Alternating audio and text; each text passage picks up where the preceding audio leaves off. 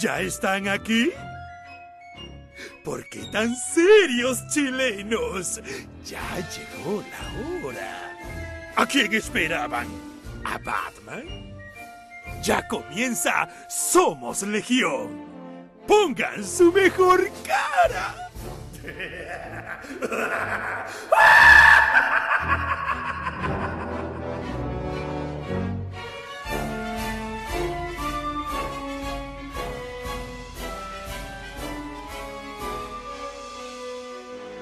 Buenas noches amigas, buenas noches amigos, bienvenidos, bienvenidas a un nuevo episodio del web show que le gusta a la gente. Esto es Somos Legión. Ruso lo veo en estos momentos en un estado de éxtasis permanente. Cuéntenos qué es lo que tiene ahí que estamos apreciando en pantalla por fin. La verdad que sí, hay que decir que hay unos contactos superiores que se hicieron a nivel gobierno eh, y pudimos conseguir el castillo de Grayskull de la tirada Master of the Universe Origins. Qué, qué lindo ese, ese olor a, a, cartón nuevo ¿ah? Ruso, pero, cuando llega la cajita. Ruso, pero di la verdad, ¿vas a abrir esa caja o no vas a abrir esa caja? La porque, verdad que... Porque dentro de esa caja hay otra caja además. Exactamente, adentro de esta caja, no sé la verdad, puede ser que abra esta caja, porque total esta se puede resellar, digamos, no es tan problemático.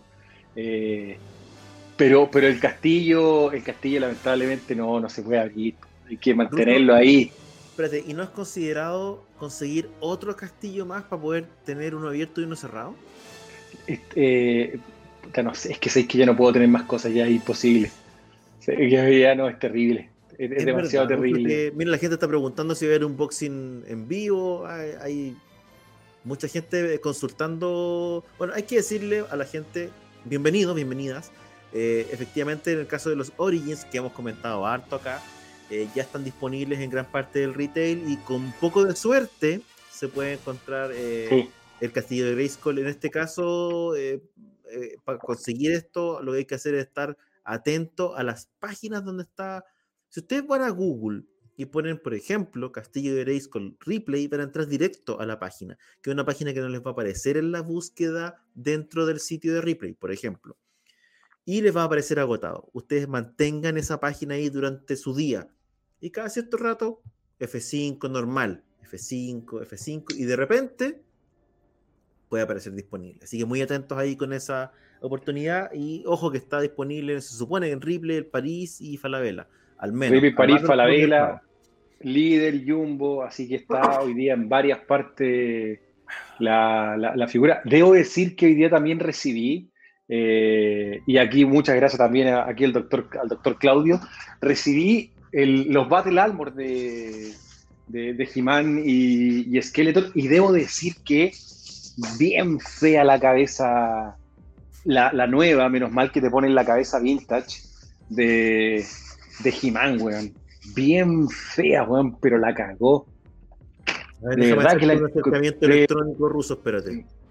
Soy el Zoom. Feísima. Claro, weón, como que no tiene dientes, una cuestión muy rara, weón, de verdad no. Pero no, no me gusta. Vintage, oh, la cabeza vintage es lo que nos da vida, ¿no? La cabeza vintage es la que es la que sirve, pues esa es la que uno quiere, digamos, ¿cachai? Así es como se ve ruso el He-Man con la cabeza vintage. Ahora Eso, estamos ¿viste? hablando de un He-Man, ¿cachai? De real, de real. Ahí está, mira. Total. Ese, ese de ahí es el He-Man perfecto que uno quiere. Con su rostro ¿Sí? polinésico, normal. Claro.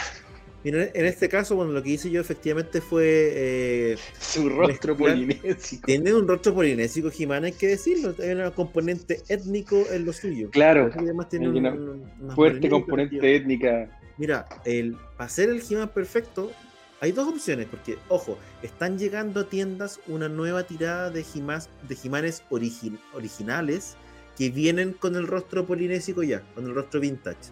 Ojo con claro. eso. Si se compraron el antiguo, a tener que comprar o el Battle Armor para comprar la cabeza, o comprar de nuevo el He-Man, pero ahora con la cabeza correcta, vintage, como corresponde. Lo que hice yo fue comprar un Battle Armor, viene con la cabeza extra eh, eh, vintage, que se la sí, puse, y además le puse las piernas del de Battle Armor que viene con las tiritas de las. Viene con más detalle. po. Claro, viene con más detalle. Entonces, esta es la figura perfecta, creo yo. Y tiene el hacha atrás, ¿cachai? Así que está muy buena, viene con ahí. Claro, y viene con la espada, digamos, ahí. Sí, con- pues, viene ese con viene con la espada completa, ¿no? No viene con la espada por no, la mitad. no, viene con la espada por la mitad también porque el Battle Armor de Skeletor trae la otra mitad de la espada. Así que Ah, también viene un con puro para tener en el escritorio. Les recomiendo que o hagan esto o compren la nueva tirada que está llegando a tiendas ahora, que es el He-Man nuevo, pero con la cabeza directamente con la cabeza vintage. Y no necesitan nada más, no compren nada más, no busquen nada más, porque si usted tiene la edad de uno, en el fondo lo que quiere es tener un He-Man arriba del escritorio nomás. No nos engañemos. Así que. Sí, y la verdad que, la, y por ejemplo, en el, en el caso de Skeletor, la cabeza también, es- la que viene, la cabeza es bien fe- está como enojado. ¿Cachai? Bueno, y la otra se supone que es la vintage, que también es un poco. sí, pues esta, esta es la cabeza vintage, 100% se nota, ahí uno puede ver la diferencia, ¿cachai? La gente que pregunta, sí, es probable que eh, lleguen los- las figuras de Revelation. Además que tenemos ya un- una, una especie de revival de He-Man, así que se está valorizando mucho. Las figuras vintage que uno compra en la feria más cara le empezó a subir el precio, así que ojo con eso. Sí, la verdad que sí, pero bueno, ahí llegó un poquito la, La, gente no le, gusta el, de- no le gusta- el Beastman de Origins tiene como un una pintura kabuki. No sé si te has fijado, como un blanco así con un azul. Sí, sí, sí, Mira, es bien, bien Si raro, quieren un parece. bonito, si quieren un Beastman bonito, el de Super 7. El de Super 7 es muy Es que el de. Super 7 es muy bueno, de Sí. verdad. Y en algún, mira, yo en algún momento, yo el otro día estuve pensando, dije, para el capítulo de la semana, el, el último capítulo que hicimos especial de Moto, dije, voy a sacar todas las figuras, bueno, y vamos a Dije, puta, pero sabéis lo que tenéis que subir como seis cajas que tengo No, y abajo. el problema es que después hay que guardarlas. Es que esa es la Mira, cosa, aquí-. David nos pregunta a qué nos referimos con vintage. Con vintage nos referimos al He-Man que tiene una cara similar al de la colección de los 80, la colección original, que es esta. El He-Man filipino. Claro, esa es la cara de He-Man de los 80, porque El esta que está acá es la cara, esta es la cara, la cara nueva que le pusieron a He-Man, y que de hecho también viene en la, en la otra figura. Claro. ¿sí? Entonces, por eso decimos el vintage, nos referimos a una cara que es similar. El rasgo filipino que era el que tenía He-Man. Que, la, que era la figura, claro. Si uno, por ejemplo, mira, aquí yo tengo, yo tengo, déjame buscarlo que lo tengo acá. Oh, Saludos que aprovechamos. Arkham, que nos ve por primera vez. Déjame buscar por aquí que yo tengo otra figurita de Motu. Mira, aquí Zona Reflex nos comenta que en Buin llegaron los armas al líder. Sí, pues hay que ir a buscar.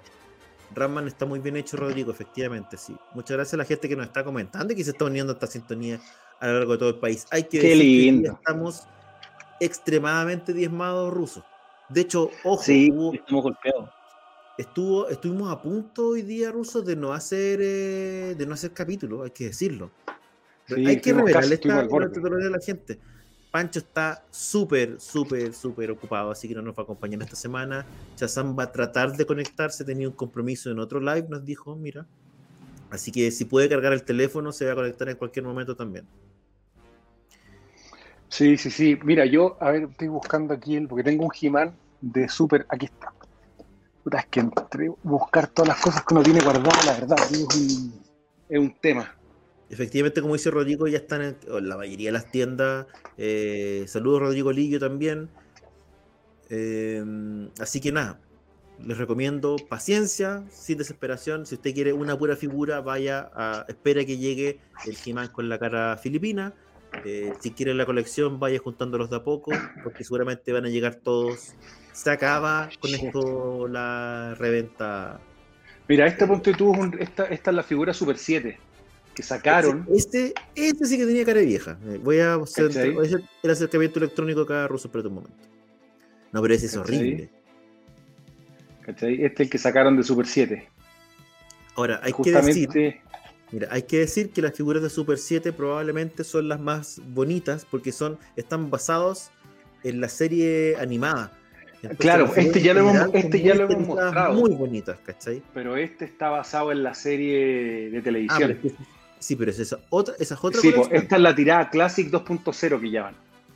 Claro, pero esa tirada en el fondo también se llama Filmation, que son los que son Sí. exactamente igual a, a la serie animada, que son los más bonitos, pero esos son caros. El caso de Super 7, todas las figuras son muy bonitas, con excepción de He-Man, que tiene una cara de vieja impresionante. Ahora, ojo, porque esta, esta tirada acá, esta tirada que hay acá, es la, la que sacaron tipo como el, el Origins, llamémoslo así. Sí, Porque está la tirada Classic, que la tirada Classic es no, esa, esa tirada sí que es bonita, ¿cachai? No, no, nos referimos solamente a la figura de formato original. En este caso, claro, lo que pasa con Super 7 es que sus tiradas además son muy chicas, entonces los precios en general son un poco más caros. Yo tengo un par de Super 7 que son muy, muy bonitos porque efectivamente se parecen más a la, a la serie animada. Saludos David Enríquez, eh, saludos a Demir Ríos. Mira, pregunta Ronaldo Farías, ¿Matel nunca sacó juguetes de Motu con Dolph Lundgren? Hay de Super 7 y hay un He-Man, eh, bueno, el, ruso tiene un Skeletor con el traje dorado que es... Ah, yo lo tengo por acá, si queréis lo podemos ver. Una maravilla, que es una maravilla. A ver, déjame, déjame buscarlo, eh, lo tengo por acá. Creo que ya lo hicimos un programa, pero ya que la gente está preguntando... Muchachos, ojo, no nos pidan mucho Motu porque se nos puede ir de las manos. Ustedes saben que que Jimán es el, favorito de la casa, entonces tratamos de mantenernos, de no eh, que, no se nos vaya las manos la conversación con... Claro, que no sea un programa full dedicado a... Sí, que decir que la verdad que el, mono de Bismarck es harto, es bien feito. Sí. El Kabuki. Sí, es bien, bien feo, feo, feo. ¿Tenía el, Bismarck ahí, Ruso? El sí, lo tengo acá. Ya. Tengo, Ando a buscarlo y cuando tú lo traigas, yo voy a buscar el, el Bismarck Super 7 para que hagamos la comparación en vivo. Sí, mira, aquí estoy, aquí solo para no tampoco de nuevo, porque si no nos vamos a ir al. Y, para, y sí, y paramos ahí y empezamos a comentar la. La, película, la nueva película favorita de Claudio con, con, La Roca, ¿no es cierto? Oye, qué cantidad de películas malas he visto esta semana. Mira, aquí está el, aquí está el, el Bisman Kabuki. Ya, espérate, espérate, espérate. Voy a ir a buscar el, Super 7. Ya, vaya, anda a buscar el, el Super 7. No, este, este, como unboxing aquí está entretenido. Eh, en algún momento nosotros mostramos parte de estas figuras que sacó los amigos de Super 7. Sacaron toda una serie de las últimas tiradas de la serie Classics. Sacaron, eh, por ejemplo, acá está que les voy a mostrar. Sacaron al Skeletor de la película. Sacaron a God Skeletor, que es este que, está acá. Creo que en algún momento nosotros lo, lo mostramos, pero podemos mostrarlo de nuevo, no hay ningún problema. ¿No es cierto? Está basado justo en el Master of the Universe de la película. Está bastante bonita la figura, la verdad. Con harto mm. detalle. Esta es una maravilla. Ahora, este, este, está, este es está potente. Este es el, eh, el Beastman de Super 7. Está bueno.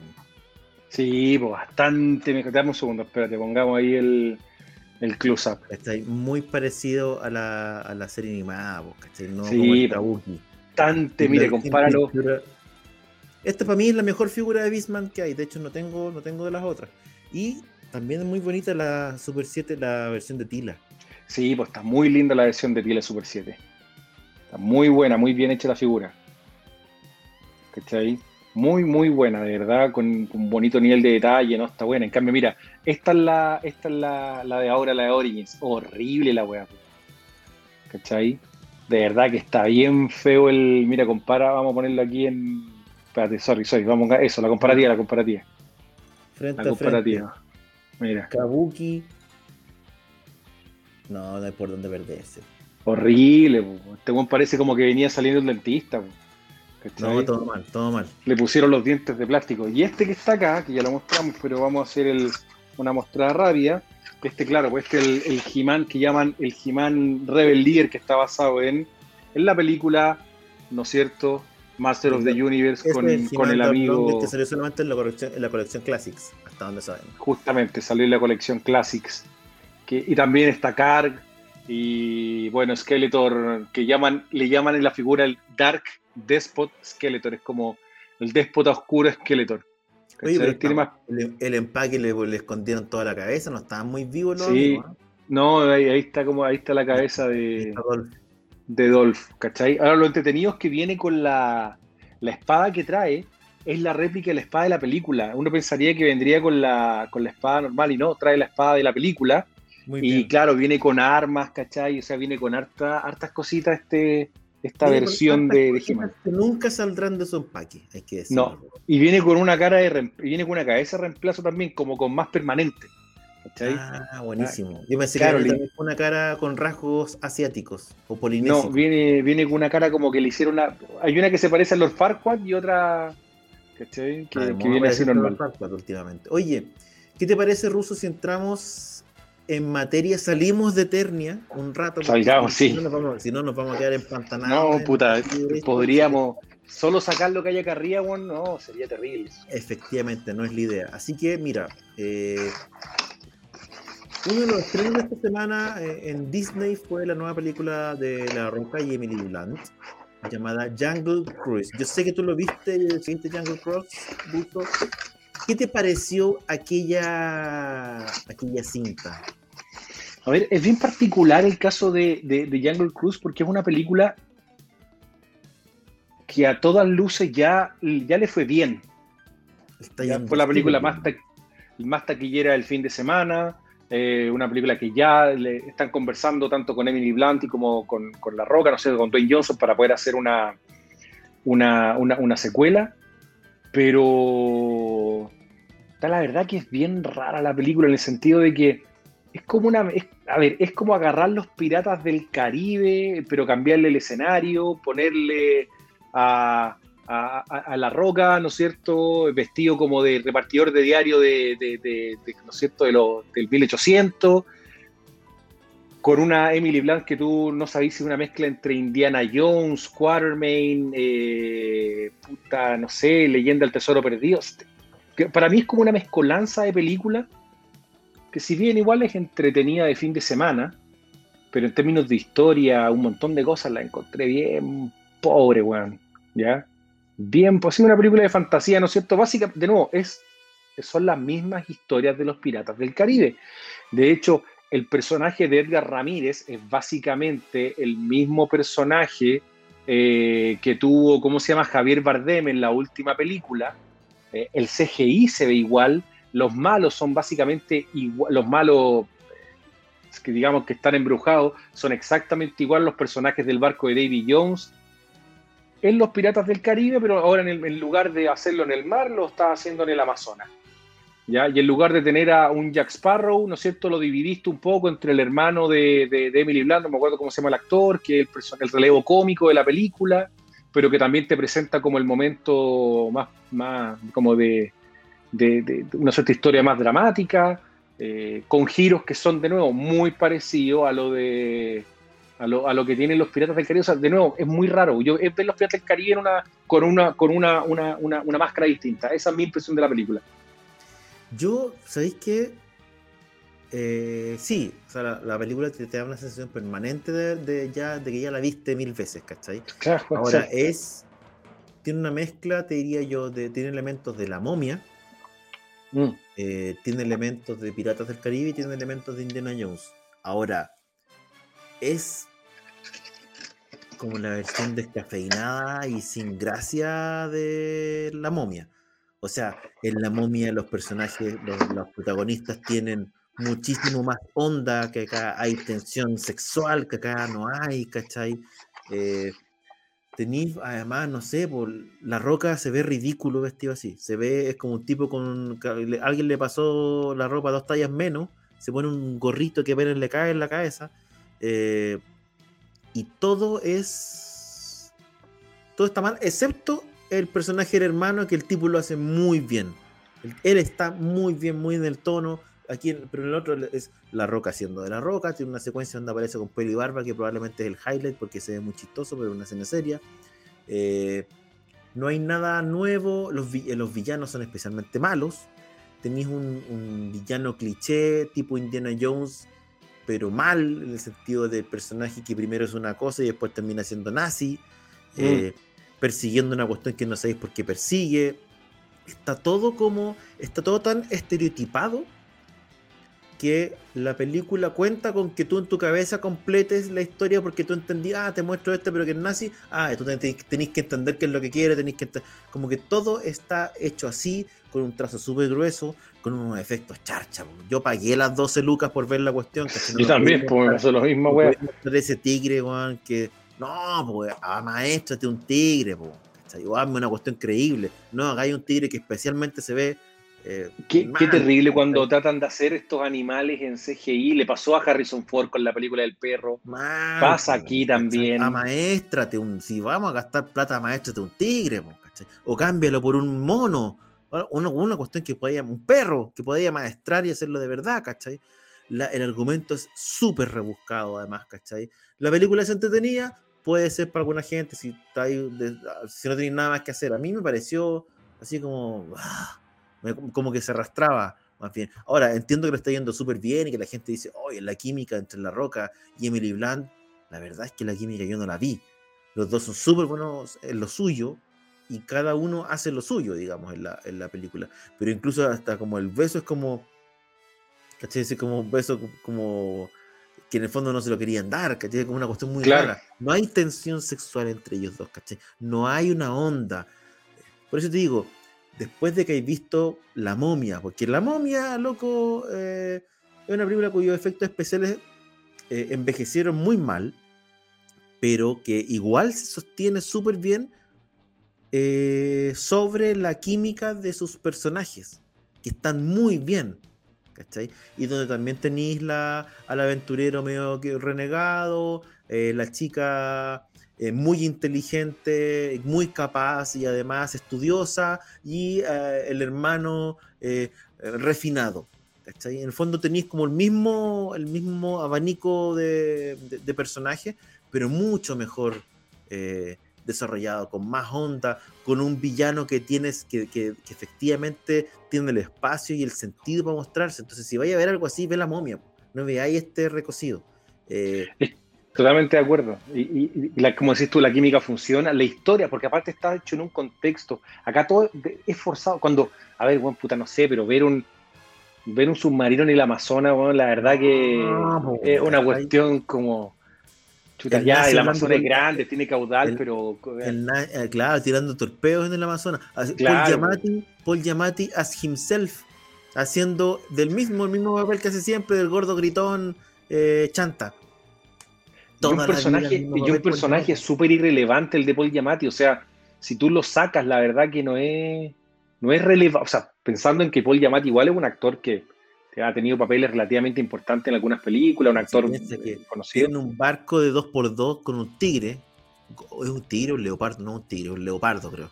Porque el tigre no hay, no hay ahí. Un leopardo. Y.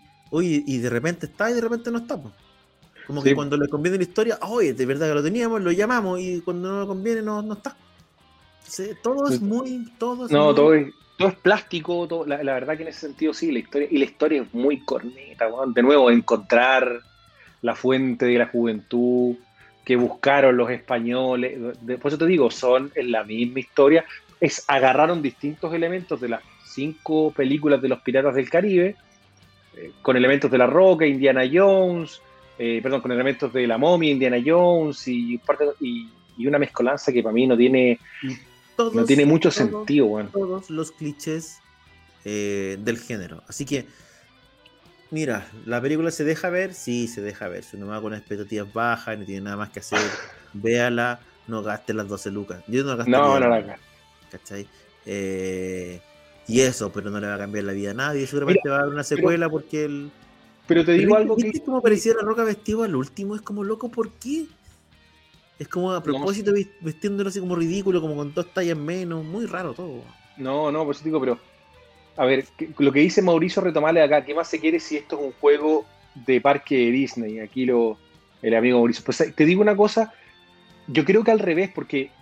A ver, estoy de acuerdo a lo que va a ir en, en- en la línea de que, claro, puta, ¿qué más se espera? Pero al revés, yo creo que cuando tienes. Tienes una base, que en este caso una atracción de Disney, la historia podrías haberla hecho distinta. Totalmente, podría haber ido para otro lado. Totalmente. Tenía un montón de cosas. no, o Oye, sea- léense el, Gran Guarén Amazona, ponte tú, ¿cachai? Tenía un montón gran- de cosas para hacer allá, po. Una gran historia. No, mira, pero podía ser una historia. Sé que a mí me gustó, no sé, po, eh, yo lo pasé bien viendo Cruella. No le va a cambiar la vida a nadie, pero me pareció, oye, la historia está bien contada, está entretenida, tiene elementos, qué sé yo. bla, bla". Aquí como que no había nada, loco, había una flojera eh, de guion y de, película predecible y todo, que es como... Y pagué 12 lucas, pues, ¿cachai?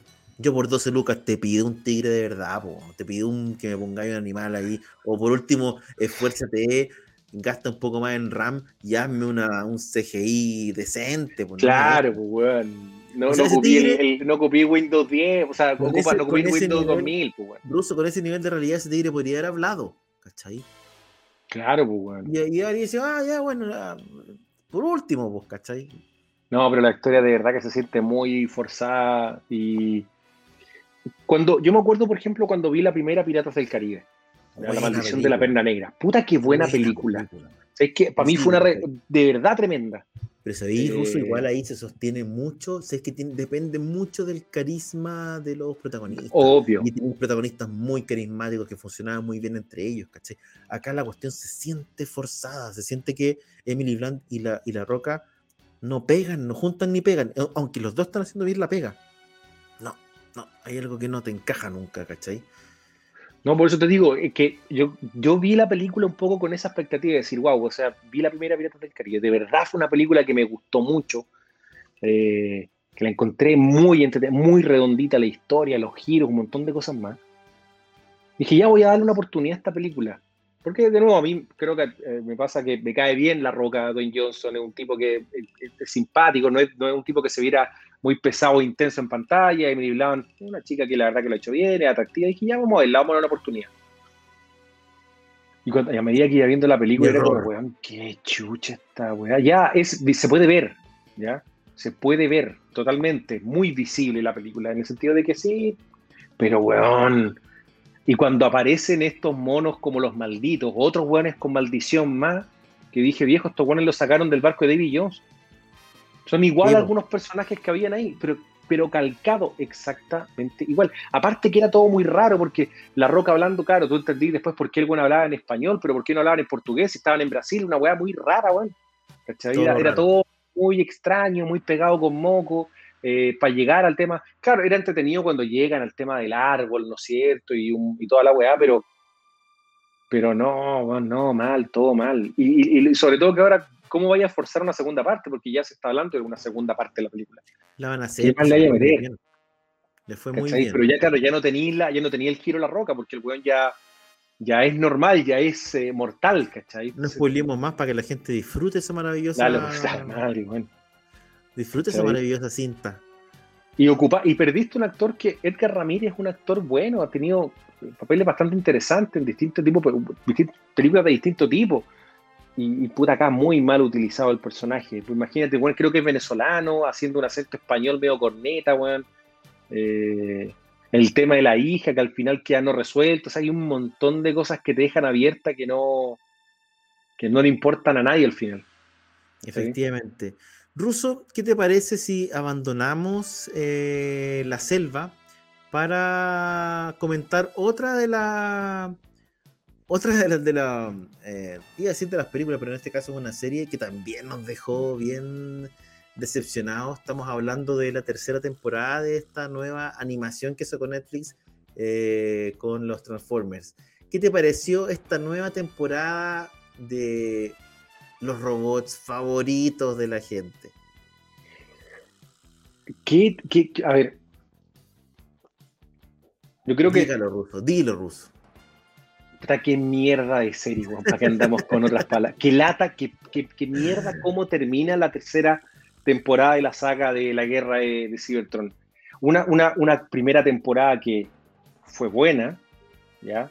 Una segunda temporada que, entre comillas, mantuvo, que la comentamos acá también, para terminar en esta nota, en el fondo para mí es un sinsentido total, y absoluto.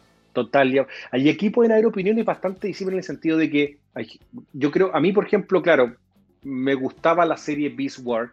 También siempre encontré que era bastante raro que bueno, Optimus Prime se transformara en mono. ¿ya? Una cosa que, era muy raro, Optimus Primal, etcétera pero acá esta mezcolanza que trataste de hacer muy, muy de fanservice, de juntar las dos sagas, ¿no es cierto?, para la pantalla, pero con una historia que de verdad no avanzó, que no se resolvió, y lo único que saco al limpio de toda la serie completa es que el único personaje que vale la pena es Megatron. Optimus no mejoró, por el contrario, te diría que fue empeorando eh, todos los, todos los, ¿cómo se llama? toda, temporada tras temporada, y ahora no mejoró.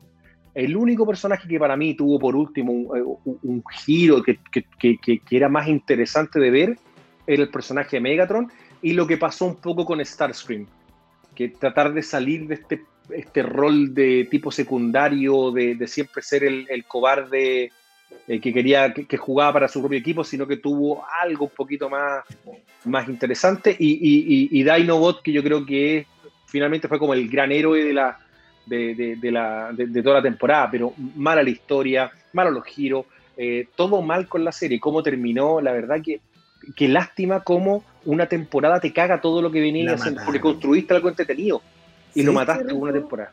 Yo traté dos veces de verla. Pero siendo yo, teniendo yo la edad que tengo, 43 años, habiendo visto los Transformers en su momento, en mi niñez, habiendo disfrutado la primera temporada y la segunda temporada, la primera vez que vi un robot transformarse en mono dije, llego hasta acá.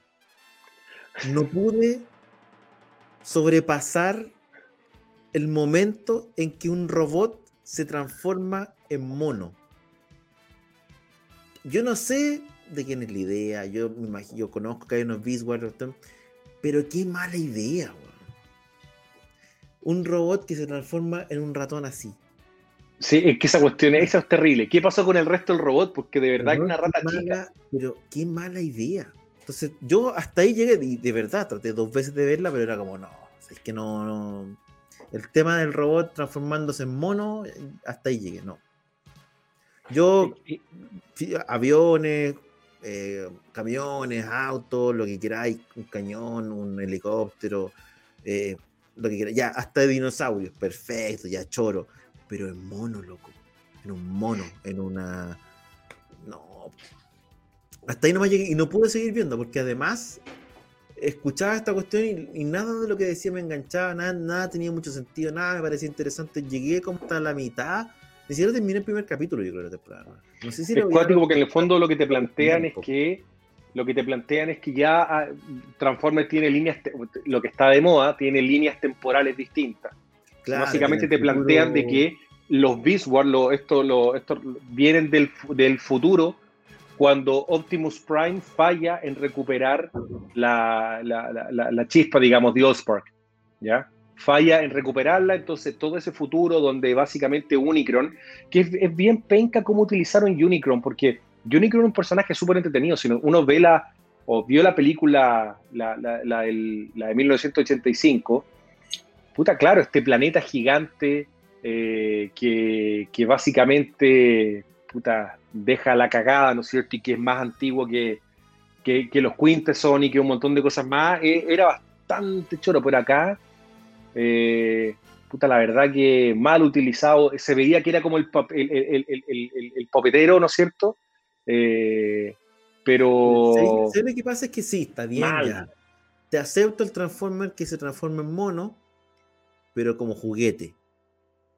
¿Cachai? Pero de ahí a que me lo vendáis como el gran personaje, puta. Es que en el fondo es raro porque acá te muestran que este no es Optimus Prime, es muy raro es Optimus Primal, pero sí, pero más allá de eso, o sea, tenía el, líder que siempre se transformaba, se suponía en una cuestión bacán, pues, ¿cachai? Eh, no sé, pues se transformaba en Grimlock, se transformaba en el tiranosaurio, Optimus Primal que se transformaba en un camión, ¿cachai? y este loco se transforma en mono, pues. No. Como digo, yo llegué hasta ahí. No, la verdad que es difícil, es difícil haber visto la tercera temporada de Transformers que la terminaran así. Yo no, no, me, me mató porque uno esperaba la reivindicación, tú, esperabas por lo menos dos cosas, la reivindicación de Optimus, que de verdad se transformara en el líder de los Autobots, que uno esperaba que fuera. Este líder que tú viste en las series anteriores, y no estamos hablando de un líder infalible, pero por lo menos un tipo un poco más carismático que realmente tuviera la fuerza de liderar, ¿no es cierto? Eh, no fue el caso. Eh, esperabas en el fondo un final un poquito más al final eh, no se resolvió nada porque Galvatron y Nemesis Prime siguen, siguen vivos, nadie tenía idea de lo que era Unicron más allá de, de, Starscream en algún momento. Y puta, básicamente quedan como 12 robots en todo el planeta. Con una tregua que tú no entendís por qué, por qué sí, por qué no, ¿cachai? ¿el, mono queda vivo? el mono todos los animales que todos quedan vivos y todos quedan en Cybertron. Todos se van a, ah, a Cybertron y básicamente ahí van. Entonces tú tienes básicamente dos Megatron, pero que te plantean de que, claro, ni Optimus Primal ni el Megatron que se transformaba en, Velociraptor, básicamente son una versión, una versión nueva de Optimus y de Megatron. Eh, bueno, era, eh, pues era muy raro, era como que soy y no soy. Ya, en el fondo están preocupados, les, entró el colmillo por vender juguetes, dejar la serie seguramente va a ser una serie que va a seguir funcionando. Están metiendo todas las líneas para poder vender todas las figuras eh, a los cuarentones comunes.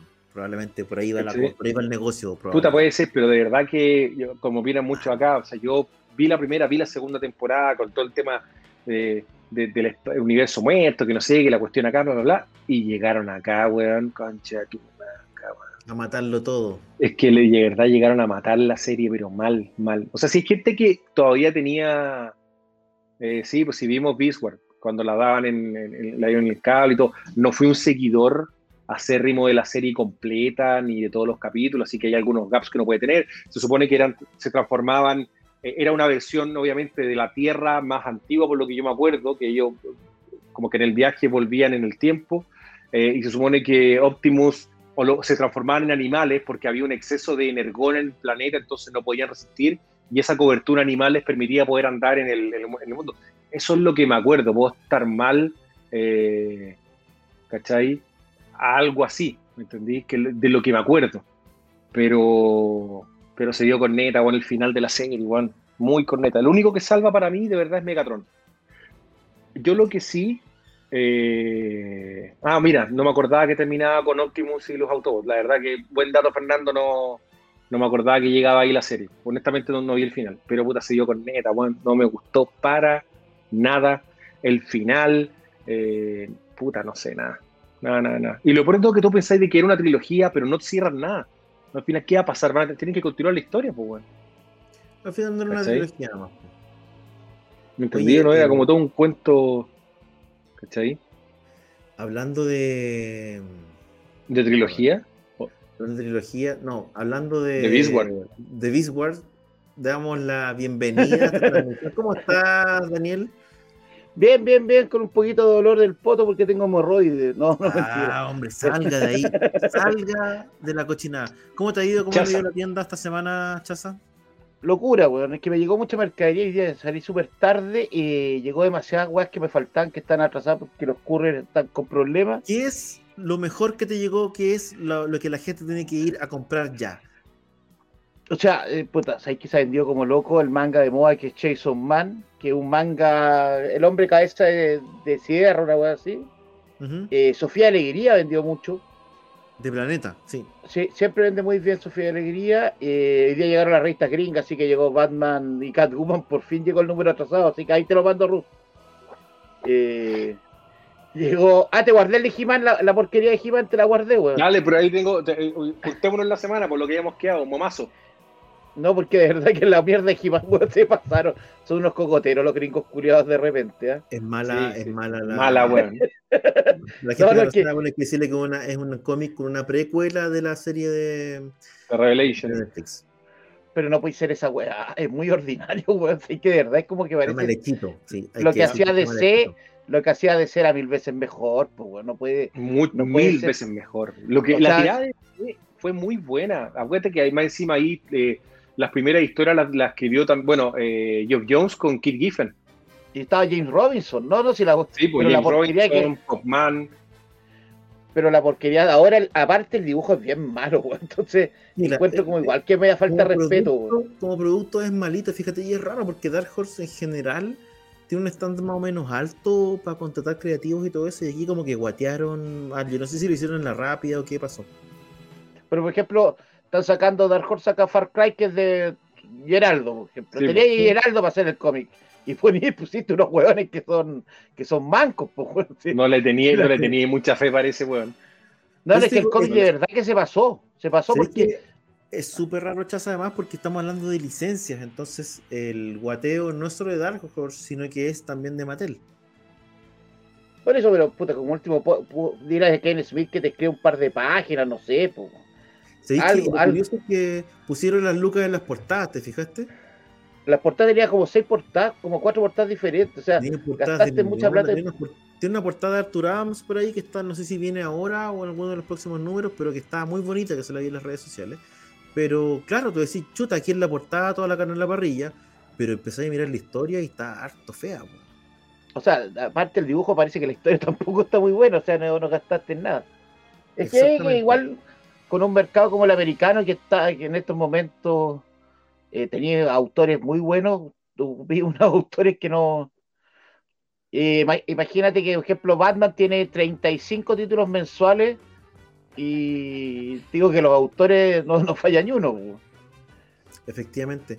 Oye, eh, muchachos, hablando de la. Espérate, antes, antes de que nos cambiemos un segundo, Dime. Chaza, ¿qué te pareció la última temporada de Transformers?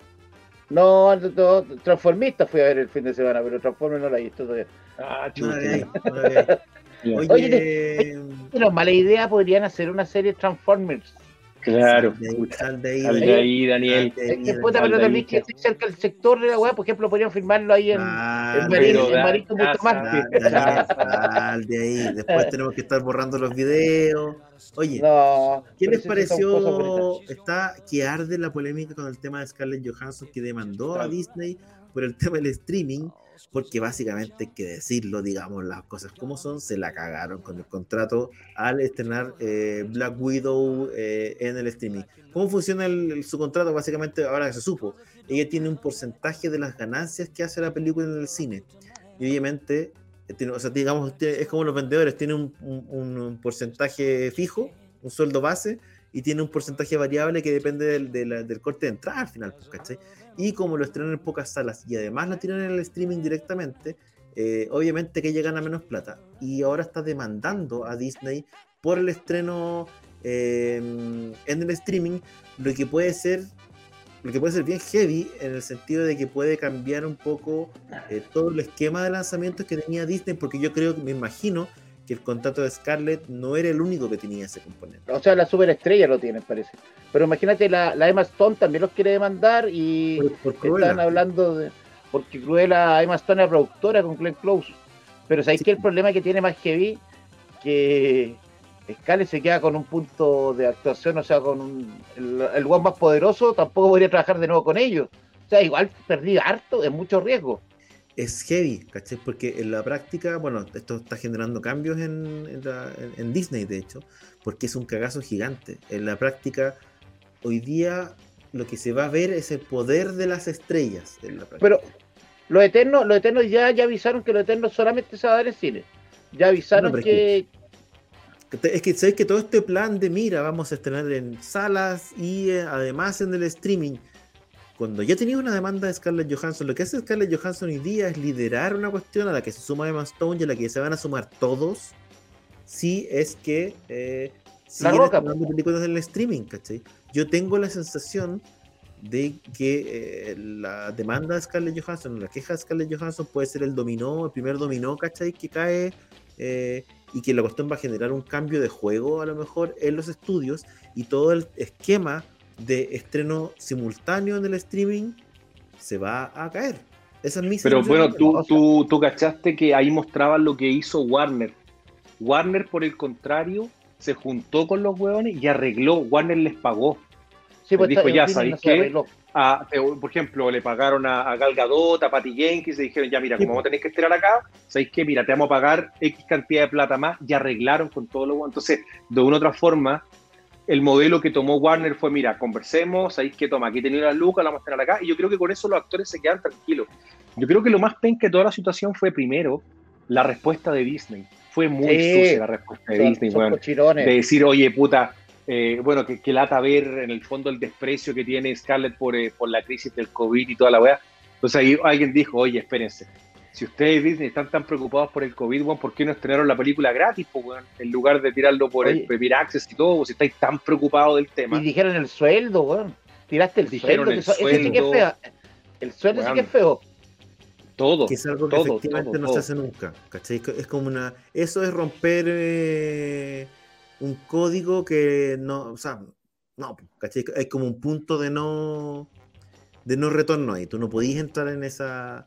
Porque además son actores po. con los que en algún momento a lo mejor podías esperar y volver a trabajar, ¿cachai?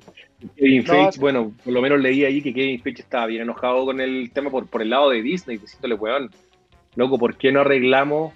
Pensando en que Scarlett Johansson igual es una, una actriz que a la gente le gusta, más allá de que obviamente es atractiva, lo que queráis, pero una, una actriz querida por la gente, ¿cachai? Que van a ver sus películas y, y, y quemarte con ella, tal vez menor. Aparte que tienen, hay, son amigos con estos hueones, ¿cachai?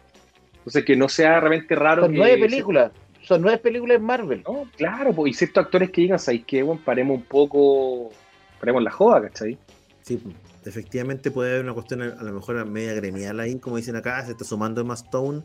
Y vamos a ver qué pasa con esto. Yo, como te digo, yo tengo la sensación de que, bueno, y además esto se suma al tema de que en muchos sectores las restricciones han ido bajando. Entonces, en la práctica, a lo mejor la presión de los estudios por reabrir los cines eh, y la presión de los equipos por no estrenar en el streaming, porque en la práctica, claro, si el estudio se banca en la cuestión y dice, ¿sabéis qué? Yo pongo la plata, yo les pago a todos y estrenemos en, en, mi streaming, yo creo que el escándalo no sería tal. El problema es que no lo están haciendo, ¿cachai? Entonces, eh, es como un auto boicot, un disparo en el pie para, para el estreno en la, en la sala, sabiendo que se estrena en el streaming, pero no se estrena más en el streaming para todo el mundo. No es como, en ese sentido, el estreno de la liga de Zack Snyder fue súper eficiente. ¿Cachai? Porque apareció en, en, en, Tú lo podías ver, de alguna manera lo podías poder ver igual, ¿cachai? Había un montón de maneras de arrendar la cuestión de comprarlo, etcétera, etcétera. En cambio, en el caso, por ejemplo, de Black Widow y otras, se estrenan en las salas de cine y en un streaming para Estados Unidos, ponte tú. ¿Qué es lo que pasa? Es que durante el día ya está disponible en, no, está en todo el mundo. En, todo, el mundo. mundo pirata. No, no, en todo el mundo estaba legal. En todo el mundo estaba legal el mismo día que en Estados Unidos. Viuda Negra la podéis comprar el mismo día que se estrenó en Estados Unidos. Claro, pero lo que pasa es lo siguiente, lo que te dice Claudio es verdad. Una vez que tú dispones la película en streaming, que se disponibilice pirata es así de fácil y en calidad Ah, sí. Full HD. O sea, el desincentivo es brutal. Es brutal. Porque no es No, como pero que la gente vaya a hacer un screener o algo por el estilo, ¿cachai? Puta, los buenos llegan, bajan la película, weón, y listo, y ya la tenéis disponible para distribuirla por 20.000 formas, ¿cachai? Rápido y Furioso hizo 600 millones de dólares ya en el mundo. Y esa película no se estrenó en streaming. Ahí tenía una película que la guardaron No. y aguantó un mes y medio. Y Viuda Negra, con suerte, va a llegar a los 250 millones de Y, dólares. y no- 600 millones en un escenario pandémico es, mucha plata. Y no le fue bien en China. todavía... y no le fue bien en China, Rápido y Furioso, que fue muy raro. Que me tinca que fue por los comentarios de John Cena que los castigaron, Sí, porque es muy raro. Lo, lo de Rápido y Furioso es muy extraño. Sí, No, pero igual una ¿sabes película que le- Efectivamente. Dice 600 millones para este escenario, pensando en que recién acá, ¿cuándo se estrenó en Chile? Ponte tú? No digamos La que nosotros semana vamos a hacer pasada. una diferencia, pero La semana pasada. pensemos en mucho otro. Y piensa que también son aforos reducidos. Ponte tú, yo compré y pude comprar entradas para ir a ver eh, Escuadrón Suicida el viernes, pero weón, la sala, menos del 50% de capacidad. No, te- tenéis un montón de asientos que tienen reservados por el tema de distanciamiento social y un montón de cosas más. Entonces, imagínate, ¿Compraste en el salón cama o en la sala normal? salón cama, ¿no? Sí, sí, o sea, Ah, salón salón cama. cama, ya, perfecto. Sí, compré salón cama. Bueno, en Pero esa- piensa que, por sala- ejemplo, en esa casa la no tení- ahora no tienes-. Mira, el problema es el siguiente, no tienes las dos funciones que más plata te dan, que son las funciones de la tarde-noche. No, no está, Solamente pues, la tenía hasta las 5. Bueno, hasta las 5 y media es la última función que tení. Entonces, Claro. piensa que te- en la semana te estáis perdiendo un montón de gente, pues, weón. Que igual iban en la semana, en la noche. Pero hoy día, ¿quién va a ir a las 5 y media, Y el weón? fin de semana, y el fin de semana, weón. No, por eso te digo, te queda con cueva el fin de semana, ¿cachai? Para hacer algo, si podí, weón. Y de nuevo, o sea, van a. Puta, yo creo que. Yo no sé si abrir el cine va a ser tan buen negocio, weón, con estas condiciones, ¿cachai? Por eso hay tan pocas funciones, pues. weón. Sí, Fíjate que tenéis, tenéis un turno nomás de trabajadores. Está la Tienes dos función de las 2 funciones de la por tarde sala, creo, ¿no? y hasta las 6. De 2 a Sí. 6 funciones, 2 y 6, nada más. ¿cachai? Entonces, pues digo que yo no sé tampoco qué tan bien vaya a ser el Y tema no hay del- confort, del y en los baños no hay ah, por si acaso. No, no, no, no. No pusieron confort en los baños. hombre. No, es complicado, weón, de lo que es complicado lo que se viene pensando en que si tú conversas con gente afuera, la- el tema de la variante Delta está pegando, nos va a pegar acá, weón, querámoslo o no, nos va a pegar el tema de la Delta. Entonces hay que prepararse de nuevo, los cines van a tener que preparar otra vez porque no, yo no veo que el 2022 sea muy auspicioso tampoco, weón. ¿Cachai? ¿Me entendí? Entonces, claro, tú decís, sí, yo compré a, la- a las 18, pero de nuevo, las salas no están llenas completas. Yo te digo al tiro, No, yo una compré, yo me- metí. tení, entonces tú estás perdiendo el 50% de, de una sala con menos funciones. Y de De nuevo, hecho, las funciones que más se llenan de la noche. De hecho, si se ve con alguien en una lata, porque en la práctica no estáis, no quedáis sentado con esa persona, quedáis como con varios No, pues. puestos Ah, de distancia. ¿vos- vos crees? el chileno no se va a cambiar de puesto. Estáis locos, se van a cambiar No, igual. No, porque te pueden, te pueden sancionar, te pueden sacar de la sala si no cumplen las medidas, Chazam. Aparte que tú para entrar a la sabes, sala, sí. por lo menos. Pero como que con- con... un cabro chico que no está vacu- eh, no tiene vacuna, no está vacunado. Tiene Tiene que que entrar con un adulto. El niño se tiene que sentar al lado del papá. Sí.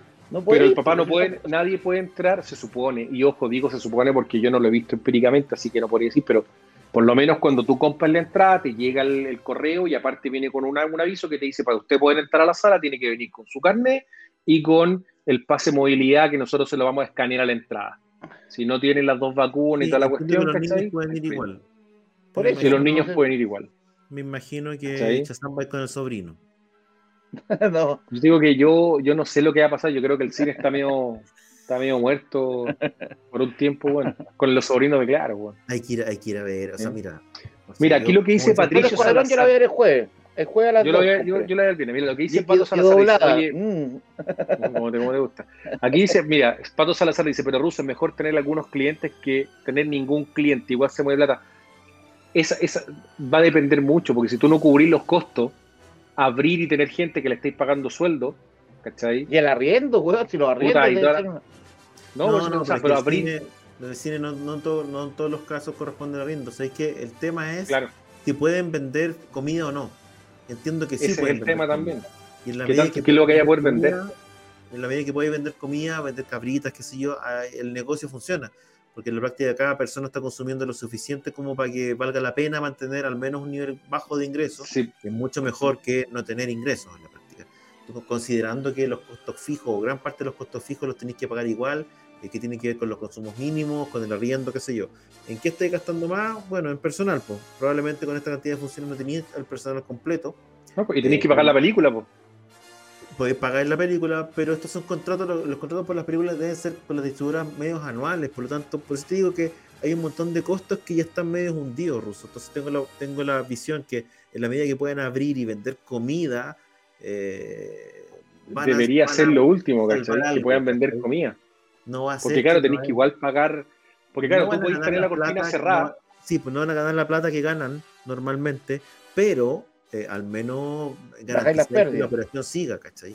Claro, porque en el fondo tú tenés que pensar, de que abriste el cine, le tenés que pagar agua, luz, cosas que no estáis consumiendo cuando tenéis la cortina baja. ¿cachai? Si la ecuación te da, bien, si no te da, mal. Pues, Yo me imagino que debe dar y me imagino también que están eh, apostando a que la cuestión progresivamente se vaya abriendo más, porque tampoco creo que los cines puedan resistir completamente cerrados hasta seis meses No, yo creo que los cines están hasta el loli, weón. Yo creo que las, yo creo que uno piensa en las cadenas, pero ponte tú esos cines eh, bien intencionados del centro que son independientes de. Ah, pero están pues, muertos.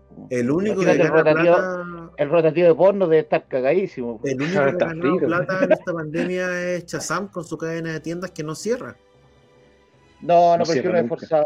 atendidas Aparte por su no- propio dueño. Aparte que no tengo confort en los baños, que eso también es ahorro de dale bastante. con el confort en los Dale baños, con el confort, hombre. No, es que no las contar- les voy a contar la regionales historia que con el confort. Estuve al Mainman trabajando en la tienda, bueno, y se gastaban dos rollos diarios. Sale hombre. Oye, a bueno, pues si tení, estáis lleno, estáis lleno de unos libros, Sópoli, weón, tenía ahí como. No, weón, pa- hombre, si fue por el mismo libro dibujado por mi amigo. Pero si da lo mismo si es bueno o malo, es la cantidad, weón, tiene, Oye, tiene cuatro Eh, murallas. hablando, hablando de Kakuka, vi eh, esta película llamada Jolt. Eh, ¿qué- Yo la vi también. ¿La viste? ¿Qué, qué te pareció, Danielito? Ya de, de partida esa maravillosa escena que la buena pega unas patas de karate con unos, unos tacos que medís como un metro, weón. Que una weón. Porque vos caché que esta actriz mide como un metro cincuenta, weón. Tipo, hace, oye, hace rato, hace mucho rato, o estoy equivocado que no aparecía Kate Beckinsale en una película. Ve- Venía, venía, después de que se, de- se separó, le costó, porque el marido le dirigía todas las películas, pues toda Sí, esta pues, weá de claro, Underworld director. eran del Be- marido, Kate pues, de- tiene como 48 años ahora que volvió, que no se le notan, de hecho. Tú la veis, se ve como siempre, y además con un look muy juvenil. Ahora, la película, loco, es un desastre, weón. Es, O sea, es- es muy tonta. Yo vi Jungle Cruise y después vi esto. Loco, necesito Ah, no, Jungle Ah, Cruise que es una joya. y- puro Jungle filete. Cruise es una joya. Sí, comparado con esta, Jungle Cruise es el padrino. No, Oye, pero es que ¿qué esta te la cagó. ¿Qué te, qué te pareció? Pero esto, Chaza, a ver, yo no la he visto, pero según lo que me contó Claudia, que la Amazon es Prime. una versión mala de Crank. Es, es que se parece un poco a Crank mezclado con las películas, la Atomic Blonde y las películas de, de Ruby. Es una película que es muy tonta la idea de, de que le ponen corriente a una buena que tiene que es experta en todo. Mira, la, la- la- para que la gente que no cacha nada, Jolt se trata de una chica que nace con una condición en que eh, esta condición genera que ella, por cualquier estímulo eh, mínimo, tenga un nivel de rabia tan grande que esto hace que, eh, que su organismo genere una especie de adrenalina, lo que sea, que eh, la- hace que tenga más, más fuerza y que sea muy, muy violenta. Por lo tanto, es como una arma humana, ¿cachai? Y toda la onda. Y para De un metro contrarrestar esto- para contrarrestar de un metro cincuenta. Para contrarrestar eso, ahí le ponen como una suerte de chaleco con electrodos que ella puede activar a través de un llavero tipo alarma del auto. Lo aprieta y se genera ella misma una descarga eléctrica para controlarse. ¿Cachai? Y esa es parte del argumento. En este caso, conoce el amor y, a lo- a- y vuelve como a reencantarse de la vida. Y a los pocos días eh, resulta que su amor, su nuevo amor, lo matan, ¿cachai? Y ella va ahora en búsqueda de la venganza porque se le suelta la cadena en el fondo de este control que trataba de tener para ir a matarlos a todos. Loco, qué hueá más mala. O sea, de verdad es la película es una falta de respeto en términos de, Pero- de trama. Yo igual que no es- respeto, que yo, dime. yo respeto mucho al director, lograr que una mina de un metro cincuenta le pegue unos hueones de dos metros cuarenta y unas giratorias con tacos. Pero es que es más allá de eso, loco, es Es de Sí, propósito mira, completo. Si todo si vemos- está todo si mal. vemos, claro, de repente la, la- uno puede decir, ¿sabes que La premisa no es tan mala, pero el, el- el desarrollo, el guion, las ideas, la, loco, la weá mala. O sea, es que hace rato que no veía, más encima la vi después Jungle Cruise, quería ver algo bueno por fin y, me- y vi esta otra porquería. O sea, es que, por favor, Ah, pero Jack Cruise no te gustó. A ver, No. Cuéntanos qué te pareció Jungle Cruise. Ya. A mí me gustó harto, weón. la encontré, es que la encontré muy simplicita, una película entretenida típica, típica de Disney, que tiene harto, tiene un poco hasta, hasta un poco de Pirata del Caribe. Encontré como, Tiene un poco harto de Pirata del Caribe, weón. por, por eso no, pero, pero lo que voy es que el personaje te caen bien, Emily Blunt actúa muy bien, el, el hermano que hace el típico papel, compa- compañero, eh, eh, UTF, como le dicen, y, y funciona, funcionan bien, te caen bien los personajes, no, no son personajes desagradables. Está muy bien, muy bien eh, los efectos especiales, no lo encontré mala. Por lo menos lo- la vi entera, weón. Sí, bueno, eso sí. Eso sí. Se puede ver entera, hay una película que pasa rápido. Ahora yo la encontré, bueno, ya lo comentamos acá, pero la encontré un, como un, un enjuague de, de la momia y de Piratas del Caribe y todas esas películas Por eso como se nota un poco. muy ahí, ahí, ahí, ahí, sin mucho carisma de los personajes principales, sin mucha química entre ellos. ¿Sabes lo que pasa? Es que encuentro que La momia es una súper buena película. Eso me pasa, encuentro que está todo en su tono, especialmente los actores. Más allá de que, lo, de lo que uno ve los efectos hoy día lo encuentra con neta, digamos, ¿cachai? Pero eh, me parece que la momia está súper bien hecha y, y comparado con esto, esto es como una versión charcha. po. Encuentro yo como todo estereotipado, como todo obvio. Pero la, Como- la momia era harto más violenta, por ejemplo. Esta, esta se nota que controlaron mucho la violencia. eh, tienen mucho. Sí, pero, pero, pero, pero ese malo, pochaza. Que, bueno, he visto hace tiempo que no veía yo un malo tan corneta en una película de este tipo. Malo, po, y, y el actorazo que es, pues Jesse Primos, que es un actorazo. po. Sí, po. Estamos Pero- hablando de uno de los mejores actores de Hollywood en estos momentos. Pero, ¿cachai? y- Que la- y, y el personaje. Pero es que se no- burlan, se burlan. no por eso digo, toda la película es como una burla. Claro, pero no se entendía cuál era la motivación. De repente era, era nazi, hablaba con la, con las abejas, pero andaba en submarino en el Amazonas, weón. Ahí ahora Todo nace muy sin suástica, weón. Weón. Era Todo nazi, tirado a la- Pero en 1917, antes de. Uy, pues, es de la Ah, Primera no, Guerra. Es de la, es La primera nazi, guerra, ya, ya. Es alemán nomás. Es alemán nomás. no, no era alemán, nazi. Por eso nazi. alemán, alemán totalitario. Pero está, no sé, o sea, a mí la película la encontré O sea, ahí, ahí. O- o- pero, pero es que vos también, que mira la huevita que tenéis, viste esta y después viste la otra hueá de Yol, pues weón, puta. te- No, ¿por qué después no-. Y no, te pegaste los chiquitos gran- los una- cocos para tenerla entera. No fue mi, no fue la, la mejor velada de, de película, hay que decirlo. Y terminó eh, comiéndose una sopa. Ahora, hay que- Una sopa que- para uno. Una sopa sopa para uno, claro. que- Terminó, la velada con una sopa para uno. Hay que Y decir y que la película le ha ido bien. Hay que decir que la película le ha ido bien. eh, y es probable que tengamos más Jungle Cruise con la flor de la vida y, y el tigre de plástico. El que- tigre, el tigre tampoco. Pero sé que yo encontré entretenida. Paul Giamatti, por ejemplo, que es un buen actor, tampoco lo ocupan mucho. Sí. Pero Paul Giamatti siendo el mismo personaje toda la vida, pues Sam del gordo chanta. El otro, el otro día me vi La Dama en el Agua, weón, y ahí, puta, que me dije, weón, después de ver La Dama en el Agua, todas las películas que encuentro buenas esta semana en todo caso. Esa es la otra, weón. Vi La Dama en el Agua, weón, y ahí me Yo di cuenta que- que todas las películas, esta semana he encontrado todo bueno. Yo creo que ese es el problema. Es una, es una buena dosis, weón, partir así, weón. Hay que ver Bueno, esa weón. O sea, o sea, weón, de las malas. La gente Igual que alguien vio- alguien- entre rolls para recuperar el Al- sabor. Y pregunta, ¿alguien vio Old o todavía no? La, la nueva. No, yo no lo he visto, no estrenado todavía. Sabéis que no he No, visto que tampoco, sí. no he visto Pig de, de Nick Cage. Oye, no. quiero ver Pic. He leído unas críticas tan buenas de Pic, weón. Yo, yo intenté ver la de Van Damme, weón, puta la wea mala también. El último mercenario. Sí, sí, también le ¿Sabéis qué? Estuve a punto, pero tenía malas. Pero es que esa barba, no puedo. esa barba que tenía Van Damme, yo no. No, no, y, el pelu- y como que en unas partes como el que ponen peluquín para, para pelar atrás y después te la sacan y como que y el hijo es como morir, no, es terrible, no. Y ¿Sabéis esa me sí que pasó? actúan mal. Me pasó que Ya, estaba- le iba a ver y caché que las críticas estaban malas y dije, ¿sabéis que no puedo ver una tercera película mala? Porque ya es como, weón, no- prefiero no ver nada. Prefiero no ver nada para irme a la segura. No, yo, yo me he dado esos maratones de películas corneta, weón. No, no, por- recomiéndense una buena, ¿cachai? No, no, pero tenía, Yo- harto Space Jam, por ejemplo, lo vi el otro día, mala también, no sé, en Bueno, realidad, es- bueno, Space Jam no la puede terminar. por eso te digo, entonces está, está Mala, complicado para él.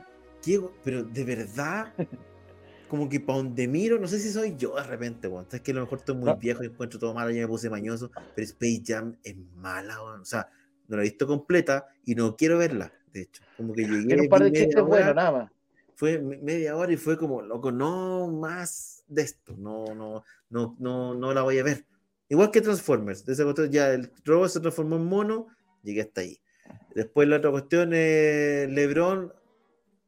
LeBron no es Michael Jordan de partida, pero ya. No, no tiene, no tiene carisma, bueno, es más pesado, No, que- pues, es un bote No, remo, si es medio, es medio, es medio tan capeal el socio, weón. Sí. Pero además la vi un rato y sabéis que la película era mala, mala. La típica película sobre algo que la gente no entiende. No, es que estoy aquí con mi computadora haciendo videojuegos, papá. Toda esa weá que tú sabéis que no, ¿cachai? No, y el otro Es problema como que hay. hecho por alguien que no tiene idea cómo se hace un videojuego. Y te fijaste que la película es pura publicidad para HBO, po, sí, igual Sí. te ponen, te ponen la escena con Wonder Woman, te ponen la, la Liga de la Justicia, te ponen Mad Max, la escena de Mad Max es la wea, Pero ¿sabéis digo, es ¿Sabéis un que casting de todas las películas de, de HBO Max. Mira, en la Space Jam 1 había un grupo de extraterrestres que se robaban el talento de los basquetbolistas de la Tierra para Sí. jugar un partido con Michael Jordan por la dominación. Ya.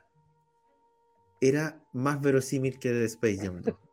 Menos, el- así todo, era menos rebuscado que Space Jam 2, ¿cachai? Con este de Don Chidil como un algoritmo que lo que quiere es validarse porque quiere ser más conocido y que la gente lo conozca. Entonces de- eh, de- de- hace un cálculo y calcula que tiene que apoderarse de, el- de, LeBron James, pero LeBron James lo rechaza y él decide que lo va a raptar a ella, su hijo, y lo extorsiona para jugar un partido de básquetbol. pa- o sea, loco. No, no, no, no. no, no. Yo no la he querido ver, weón. Sabéis que no, no, no. O sea, no podéis siquiera, ni siquiera explicar la película. No, no- no la puedo ni siquiera contar de qué se trata. Porque es demasiado, demasiado, demasiado, demasiado, demasiado eh, rebuscado, demasiado forzado, demasiado poco interesante. ¿Será que obviamente a uno no, LeBron no le genera lo mismo que le generaba Michael Jordan en ese momento? Obvio. Eh, pero no, no, sé, no sé, es que me pasa que no he visto, por eso estoy esperando con mucha fe eh, el Escuadrón Suicida, por eso es que me alegró ver el tráiler de Los Cazafantasmas, que es una película a la, a la que cada vez le tengo Yo, eso no, no comentamos el tráiler de la película de los cazafantasmas. Yo creo No. que. Yo lo que- ¿Qué te pasa a ti, Muy- Chazo, con la película? sí. He visto varios comentarios en distintos sentidos. A mí no me molestó, pero lo encontré muy Stranger Things. De partida del protagonista, que el cabro chico, ya con. como, con- encontré mucho. No sé, weón, puta. De verdad que es una película complicada para verla, porque una película debe tener varios, varios problemas. De, entra- de entrada hay tener problemas con la película. Entonces no, no sé ¿Qué, qué. qué problema- qué problemas va a haber con la película? Le tenéis cariño a los personajes que van a aparecer haciendo papeles muy huevos con Bill Murray, va a salir Dan Aykroyd cuando se muestra que está hablando por teléfono. O sea, eh, no sé, es una película mea complicadita. Aparte que el hijo que va a intentar copiar al papá y el hijo tiene no es un director de comedia, como era el, el padre.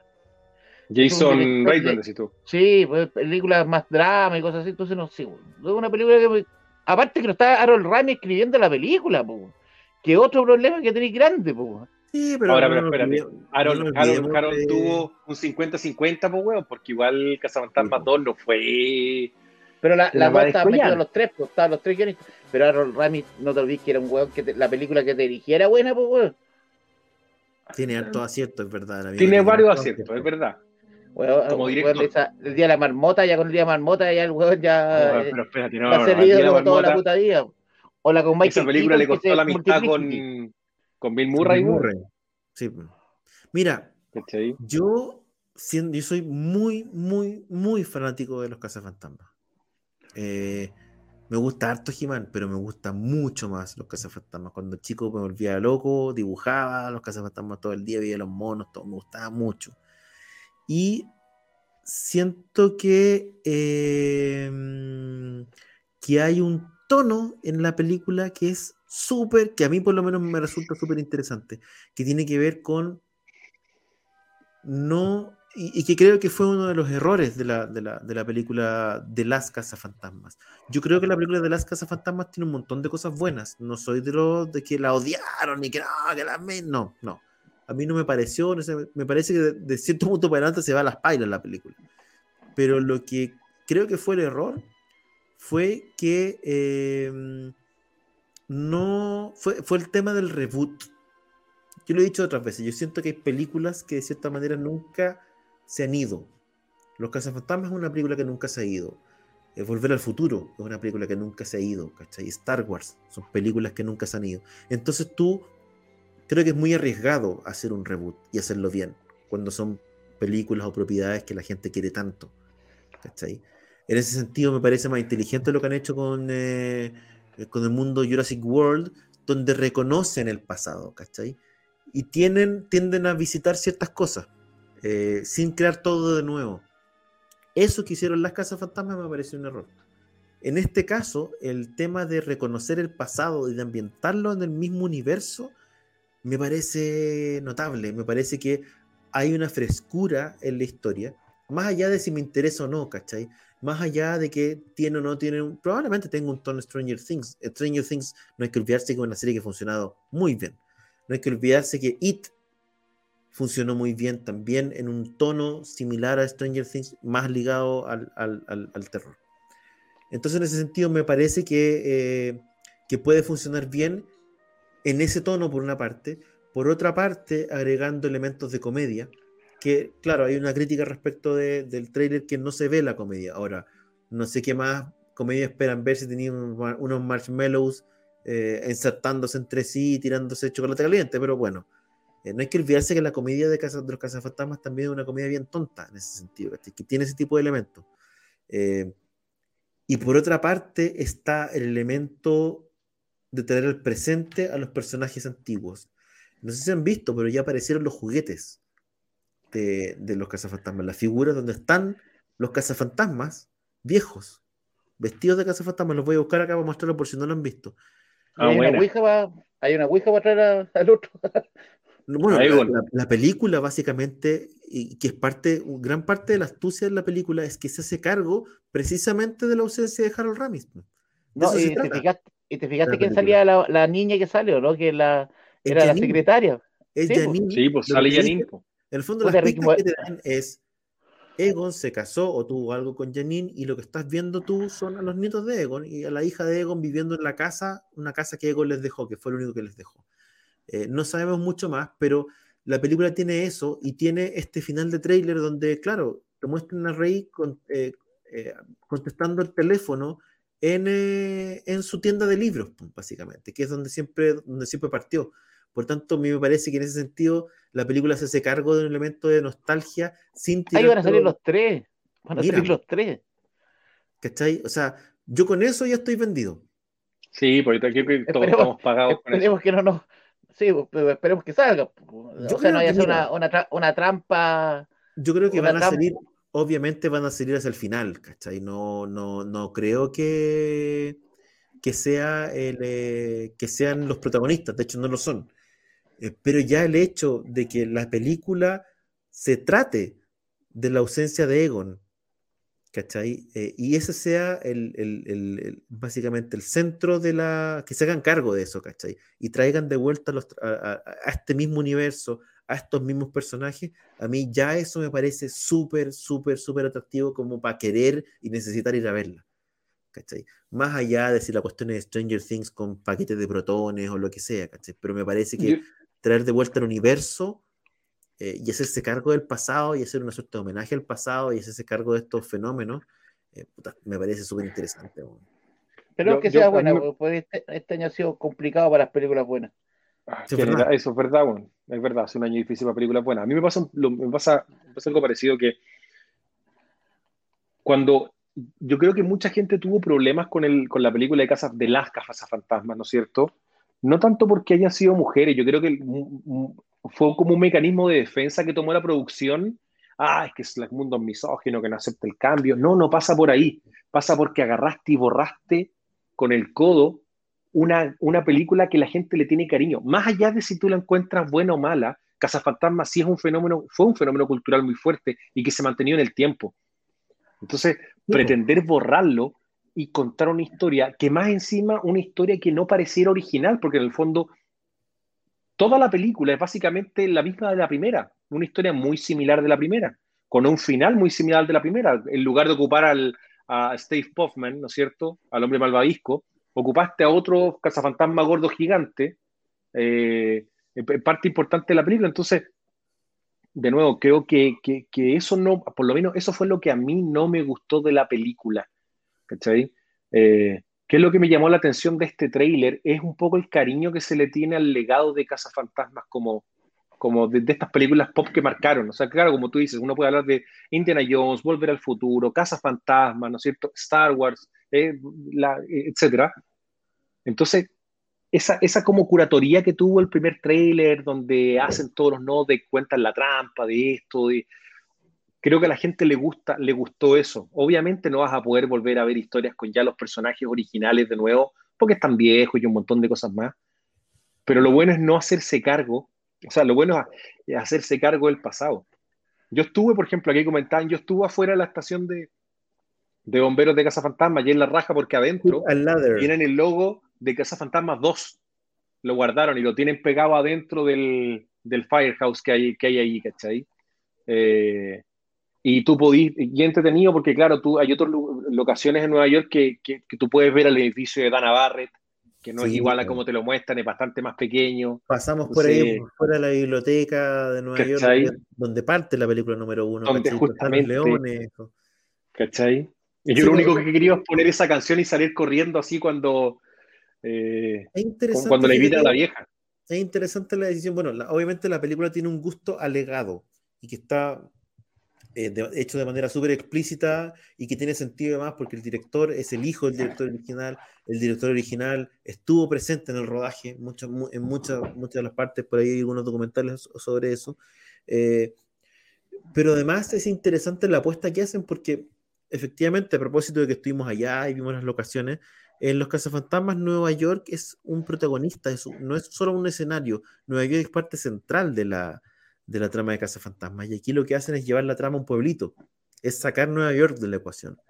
Eh, que también es riesgo.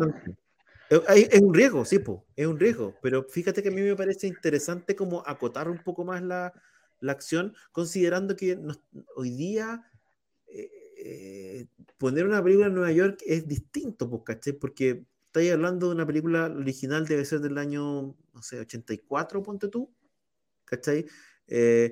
En que la tecnología en una ciudad, en que la tecnología que tenía la gente era distinta, sin internet, sin celular, de cierta manera tú al llevarlo a un pueblo más chico, me imagino que retienes un poco del concepto primordial y de tener una ciudad que es menos sofisticada también. Eh, vamos a ver probablemente efectos más dramáticos en la ciudad también de lo que habríamos visto en, en, Nueva York y eso también me parece, me parece interesante, me parece también interesante como llevar el concepto de pueblo, eh, de lo oculto, de la falta de acceso a información, ¿cachai? De que en el pueblo no sepan de los cazafantasmas, etcétera, etcétera. Me parece eh, súper interesante. Como te digo, es una película, te diría que probablemente esta, Dune y James Bond deben ser las películas que más quiero ver, junto con el Cuadrón Suicida que se viene esta semana. Eh, pero loco, la necesito. Y, después de ver la, la, la figura, fue como, ya, estamos. No necesito que me muestren nada más, no necesito ningún estímulo más para querer ir a ver la película. Yo creo que todos tenemos ganas de ver Casa Fantasma y, y, y, comprar los o sea, bueno, coleccionar y un montón de cosas más. Lo único que te digo, es esta película se estrena en noviembre, por si mal no recuerdo, y nosotros, si todo sale bien, vamos a estar en Nueva York en octubre. Por lo tanto, yo espero que como parte de la promoción, estos amigos vayan a Nueva York. Eso nomás te digo. Puta, como nos tocó a nosotros cuando fuimos con Chazam y estuvo la promoción de, de, ¿cómo se llama? De Liga de la Justicia. La versión de, de, de pero, pero te acordáis que estuvimos ahí con el Batimóvil, después entramos a otra cuestión, ¿no? tuvimos pues fue la raja, ¿cachai? No, lo, no, lo esperábamos y. La weá que fue la zorra fue la weá de los Ferrari. Esa weá fue la zorra. Esa la weá También tuvimos. Fue, ¿Te acordáis? Ese fue cuevazo. Ese sí que fue. Todos fue, fueron cuevazos, pues sin ninguno. No, no, pero es que la, la, la, la promoción la hacían en el edificio. Ese estaba, estaba parado ahí. Pero la de Ferrari fue una noche nomás. Sí, pues. Y tuvimos, la pudimos ver ahí. No, sí, hemos tenido una, una, una, unas buenas fortunas ahí en, en, en, en estas escapadas que nos hemos pegado ahí a Comic Con que han que han servido bastante. Yo estoy preocupado por Duncia, eh, estoy preocupado por, eh, por una película muy cara. Por mi bolsillo ruso. No, estoy preocupado por todo, pero lo digo. Pensaba que iba a comprar todo lo de He-Man ya estando allá y ahora voy a que comprar todo lo de Casa Fantasma. Va a estar. Va a estar duro, ¿no? Si hay que, hay que pensar en vender un riñón, Juan, si yo creo que, que por ahí va el tema. no hay otra. Eh, pero lo que te digo, yo estoy preocupado por Dune, lo que puede significar. Yo creo que la película, Juan, no le, puta, no va a recuperar la plata, Juan. Oye, no, Chaza, la, gente pregunta, la gente pregunta si vas a Nueva York en octubre. Sí, ayer revisé mis puntos, tengo más que la concha. Estoy empezando a comprar cualquier hueá.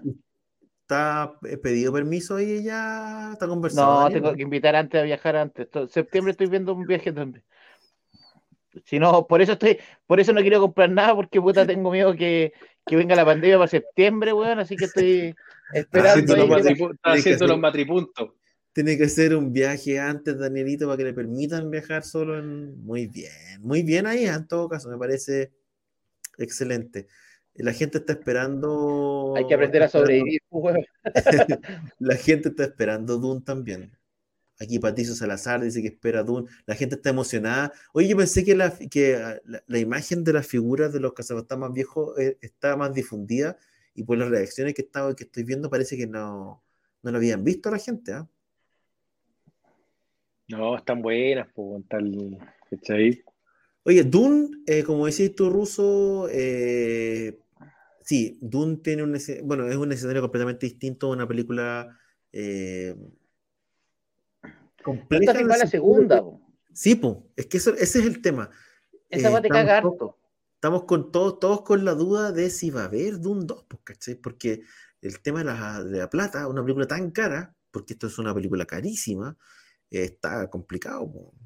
Y la película anterior de este bueno le fue muy bien, que fue Blade Runner 2049. No, pues le sea, fue como el orto a Blade Runner, weón.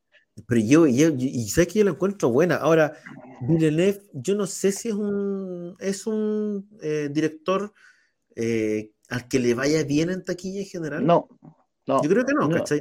Ahora, lo que sí le reconozco es que el tipo es un autor. O sea, por algo Ridley Scott quiso trabajar con él para que hicieran Blade Runner, ¿cachai? A mí, la Blade Runner nueva, a mí me gusta harto. O sea, la encontré, tú la vi, y era una cuestión que está muy bien hecha, encontré yo. Eh, pero efectivamente, ahora, Blade Runner cuando se estrenó originalmente tampoco le fue bien. Entonces, eh, hasta uno dice, ¿hasta dónde? ¿Hasta qué punto Blade Runner es más bien una película célebre, de culto, eh, más que un éxito de un blockbuster Pero que es raro- a la gente para verla? No lo sé. Yo no sé si Blade Runner, se, la, la, la, la última, la de, la de Villeneuve, se convirtió en de culto, No, no es de O culto, todavía- No, no, no. ¿cachai? O sea, no se Yo habla la- tanto no- como. Blade Runner.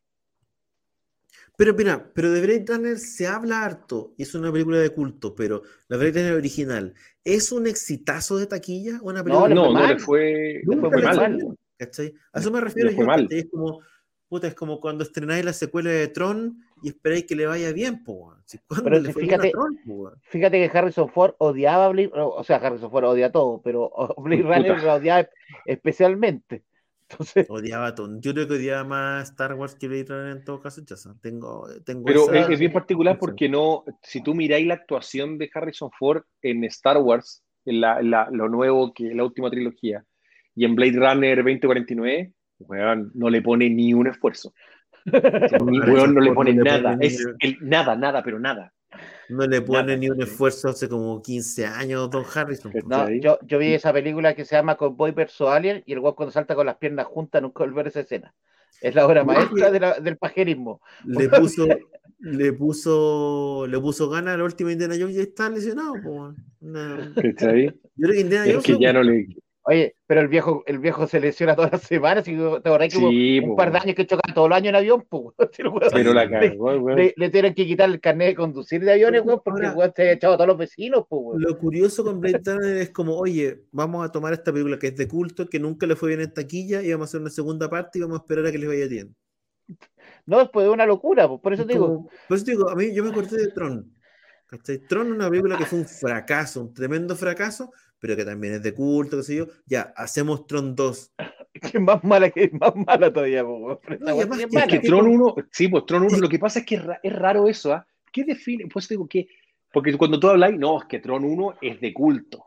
No, no, ¿Quién es de el es. ¿Qué contexto ¿Quién es el de- le iba a ir el que bien pone ese timbre? 2, po, weón? ¿A qué- ¿En qué contexto le iba No, a ir pero bien a Blade? Runner de culto. Blade Runner es de una película de culto. A mí una bien, película. te, te la compro, pero ¿quién define qué es de culto? ¿Quién le pone el sello? ¿Hay un Vox Populi? Porque claro, tú, ¿por qué hicieron Tron la, la segunda parte? Porque Porque una no si es de culto, una película que agarró vuelo con el tiempo y la weá. Porque quería.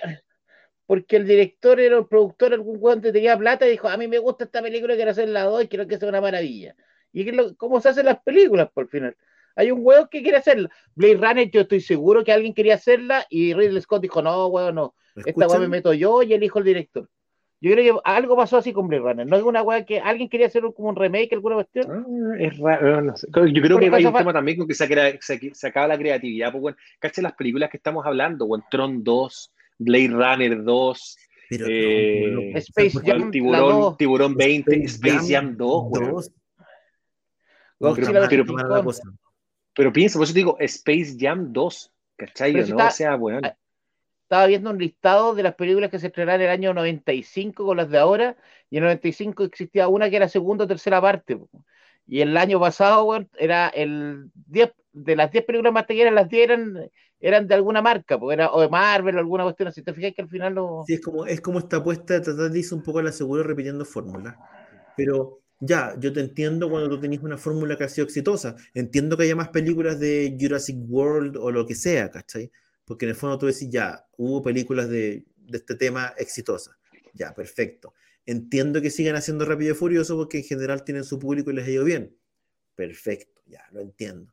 Entiendo que haya eh, un reboot de o una película más de los Cazafantasmas, ¿cachai? Porque ya un clásico, una película taquillera, una franquicia, etcétera, etcétera.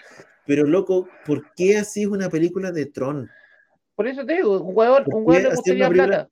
Ya, pero claro, pero es entrar como a, buscar películas o a tratar de salvar franquicias a las que nunca les fue bien. O crees, no, quieres crear franquicias. Y el problema al final es crear franquicias, no le da lo mismo el resto. Crear una nueva franquicia es el negocio de estos weones. Yo en algún momento se engrupieron, porque efectivamente, bueno, son películas que, en el caso de Tron, desde el punto de vista de su visualidad y en el caso de la temática de Blade Runner y su propuesta, son películas que son influyentes.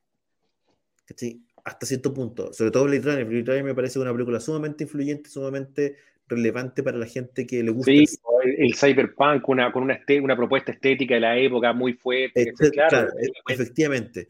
Pero de ahí a que tú vayas a pensar que va a ser un exitazo una secuela, loco, no. No, me parece alguien tenía plata y creyó que sí, Si, al final eh, hay hueones que tienen mucha plata y no saben qué gastarla. Ahora, es raro, eh, si tú lo pensáis en, el caso de Dune, que también creo que alguien lo comentaba justamente en, el chat, la primera Dune la dirige Finch, bueno, o sea, no, no, estamos hablando de, de, cualquier director tenía una banda sonora, tenía una banda sonora también, una banda. Pero ahí, hay quien puso la plata, la puso Dino de Laurenti, que era un cabrón, y cada weón que agarraba el weón, al final se gastó la plata, Pero espérate, David Finch, weón, puta, le dieron libertad, pues, Lynch. Lynch, no, Lynch, no tenía libertad, si el weón la película, el weón la odia esa película, Y el mismo weón de Dino Laurenti cagó Flash Gordon, y antes cagó. No, Flash Gordon es que yo le tengo cariño a Flash Gordon. Pero, pero mira, Mira, por ejemplo, ahora Taika Waititi va a hacer un reboot de Flash Gordon. ¿Cachai? ¿Ya? Me parece una súper buena idea. Pero animada. Ahora, ¿qué pasaría si yo dijera, no, no voy a hacer un reboot, o sea, un reboot, sino que voy a hacer una continuación de Flash Gordon? ¿Para qué, loco? ¿Cachai? No, porque Flash Gordon es de culto. No, porque ¿cachai? no te fue bien antes, no te va a ir bien ahora. No, pero es raro, es raro, es raro Flash Gordon, porque claro, te pasa lo mismo que Tron, una película que le fue mal, uno le tiene cariño, es raro, será por la banda sonora, será por el papel de Sam Jones, o por un montón de cosas más, weón. Cuando chico, lo que sea, ¿cachai? Claro, que la película es mala, Por eso, te digo que eh, es, raro, porque igual sale la versión 4K y uno se la compra, pues, weón, ¿cachai? Y la verdad que el Pancho también se la compró el otro día que comentó, weón. Eh, yo también la compré. cuál es el. Yo también me la compré.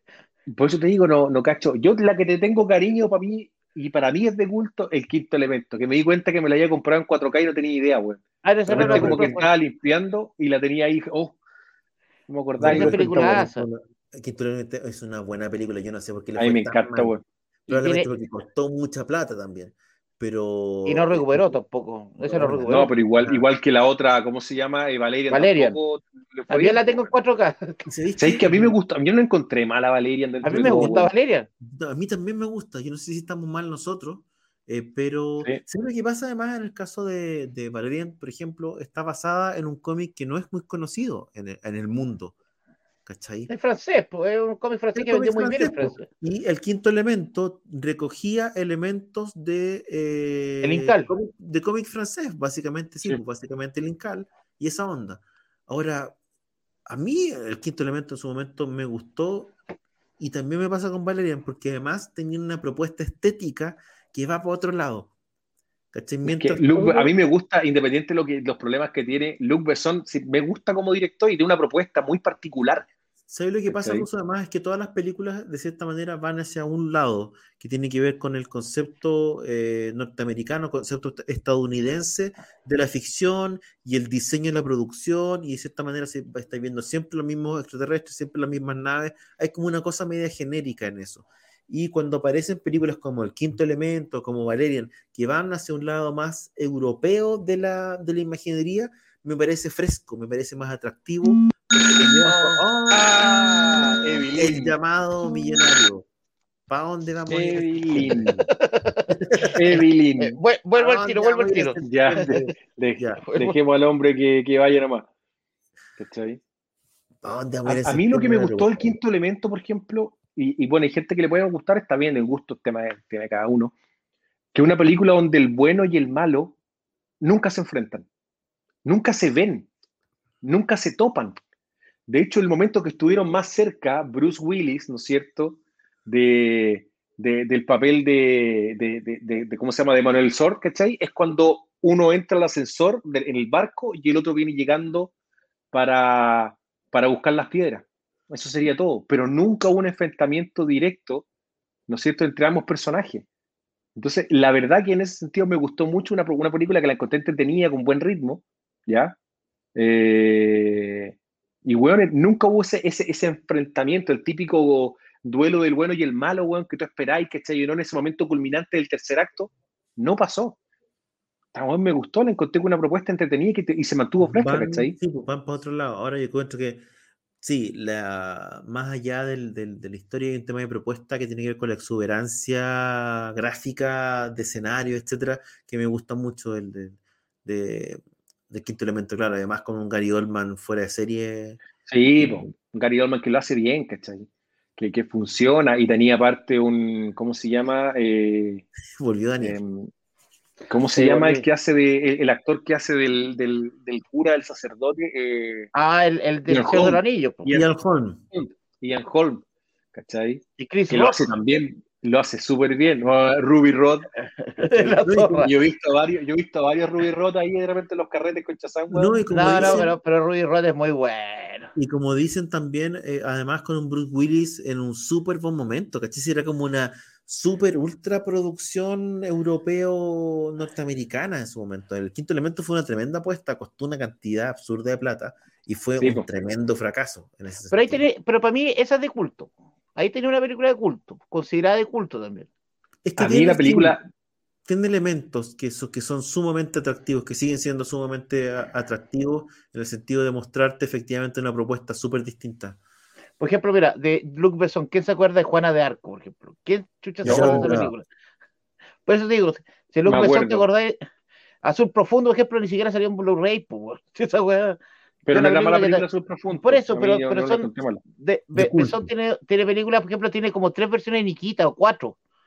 Sí, e, es, una, es un weón que, que, se repite pero, mucho Pero tiene, pero tiene, tiene una película, una obra, para mí, una obra maestra, que es, ¿cómo se llama? Asesino Perfecto.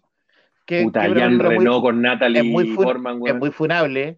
Es una película, otro día me la repetí, es muy funable, weón. Pero, weón, es muy buena la película, weón. Puta que la película y bien hecha, Y Gary Oldman hacía de villano, que lo hace muy bien, weón. Sí, pues, bueno, hace, hace lo, que, de lo, lo que empezó siempre siendo un villano, pero el personaje de Jan Renault eh, la dinámica que tienen con, el personaje de Natalie Portman, que yo no encuentro, o sea, si lo quieren funar es porque la gente está mal de la cabeza, porque es una relación súper inocente, ¿cachai? De un gallo que de verdad era, era inocente, ¿me entendido? Era como de, de, su mente, ¿cachai?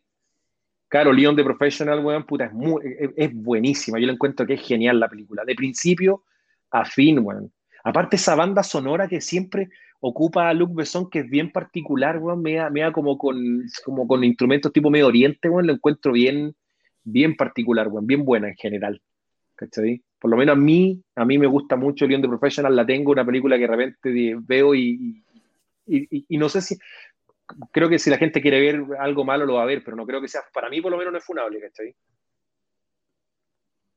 Mira, yo Sí, lamento que, eh, que veces ese tipo de propuestas que son distintas, especialmente en términos eh, de propuesta gráfica, eh, fracasen, ¿cachai? Porque implica al final que los estudios se van a tener menos con un producto como Valerian, donde el universo se ve distinto, donde los personajes extraterrestres se ven distintos. Lamento que el quinto elemento obviamente le haya ido mal, ¿cachai? Es como triste el final. Hoy día ahora se está hablando de un remake de Rambo con Tarantino. Y, con, el y con el, el, driver. Adam Driver. Con Adam Driver. no, espérate, me estoy güeyando. ¿En serio?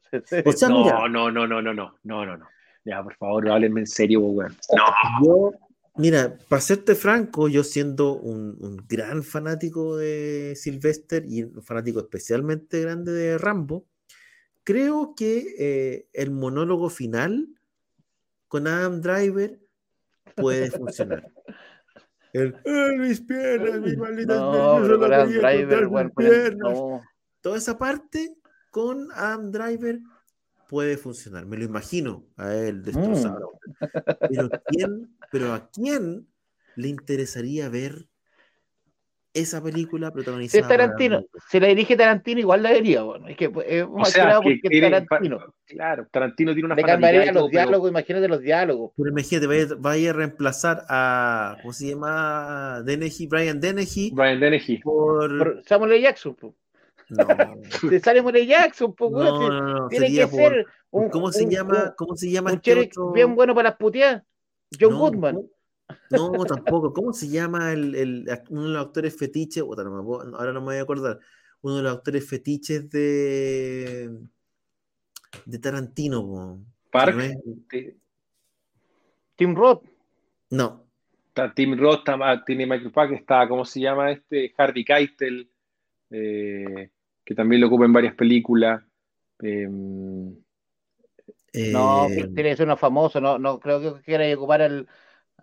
No, es muy bien. Está ahí. ah, no. Michael Madsen. No. Michael Madsen en vez de Brian. Michael Sí, Madsen creo que lo puedo como ocupar, el jefe de la policía que persigue a Adam Driver eh, eh, como Rambo. No, Una mala película porque es un mal Rambo, pero él es, él es el jefe de la policía. Yo ahí probablemente empezaría a pensar en, en verla porque todos sabemos que eh, cualquier otro personaje, no sé, pues Christopher Waltz o eh, eh, Harvey Keitel, qué sé yo, todos esos pueden, están postulando al personaje de Trautman. Pero me parece Claro. que Madsen, me parece que Madsen Ya, Harvey Keitel podría ser de un Trotman. ¿Cachai? Claro, Oye, Harvey me- perfecto como Trotman. Eh, pero tendría que ser. o un Christoph Michael- Waltz también podría ser un Trotman. No, se pueden hacer el mismo papel en todas sus películas.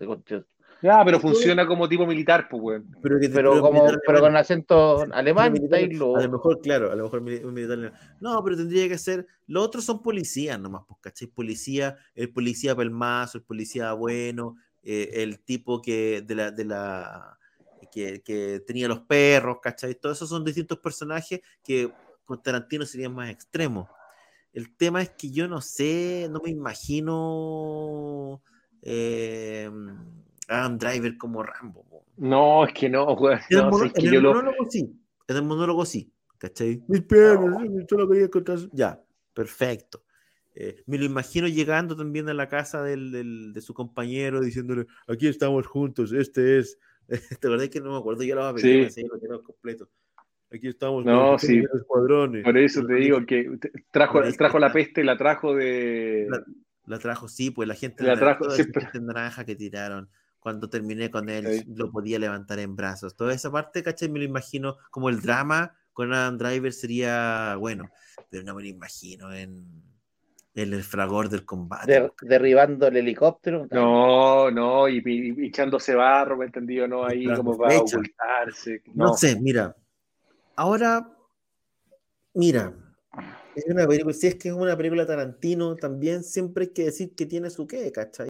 Ahora, Eh. la quiere, estaba leyendo ahora y la quieren hacer basada en la novela, no la versión, Ah, digamos, que salió que con el final donde muere Rambo, ¿cachai? sí, pero, pero sí, Sería pero una pura película. Pero la gente le va a dar lo mismo en la novela. La gente, para la gente, Rambo no es, no es el de First Blood de, No, de, de No Morrell. el de, el de Morrell, ¿cachai? No. No, Ahora, no, no. mira, el de Morrell, te diría yo que a diferencia, lo que pasa es que eh, obviamente es una novela y tú, el gran cambio o la gran ventaja respecto, o la gran diferencia respecto de la película, es que eh, tú estás todo el tiempo en la cabeza de, de Rambo. Yo podría ser el del, del sheriff. Tú podrías ser el representante de ¿verdad? Está Sí, la tú. Sí. Eh, yo, pero yo lo veo más, yo Chaza lo veo más como en Cocoon, ¿ah? yo lo veo más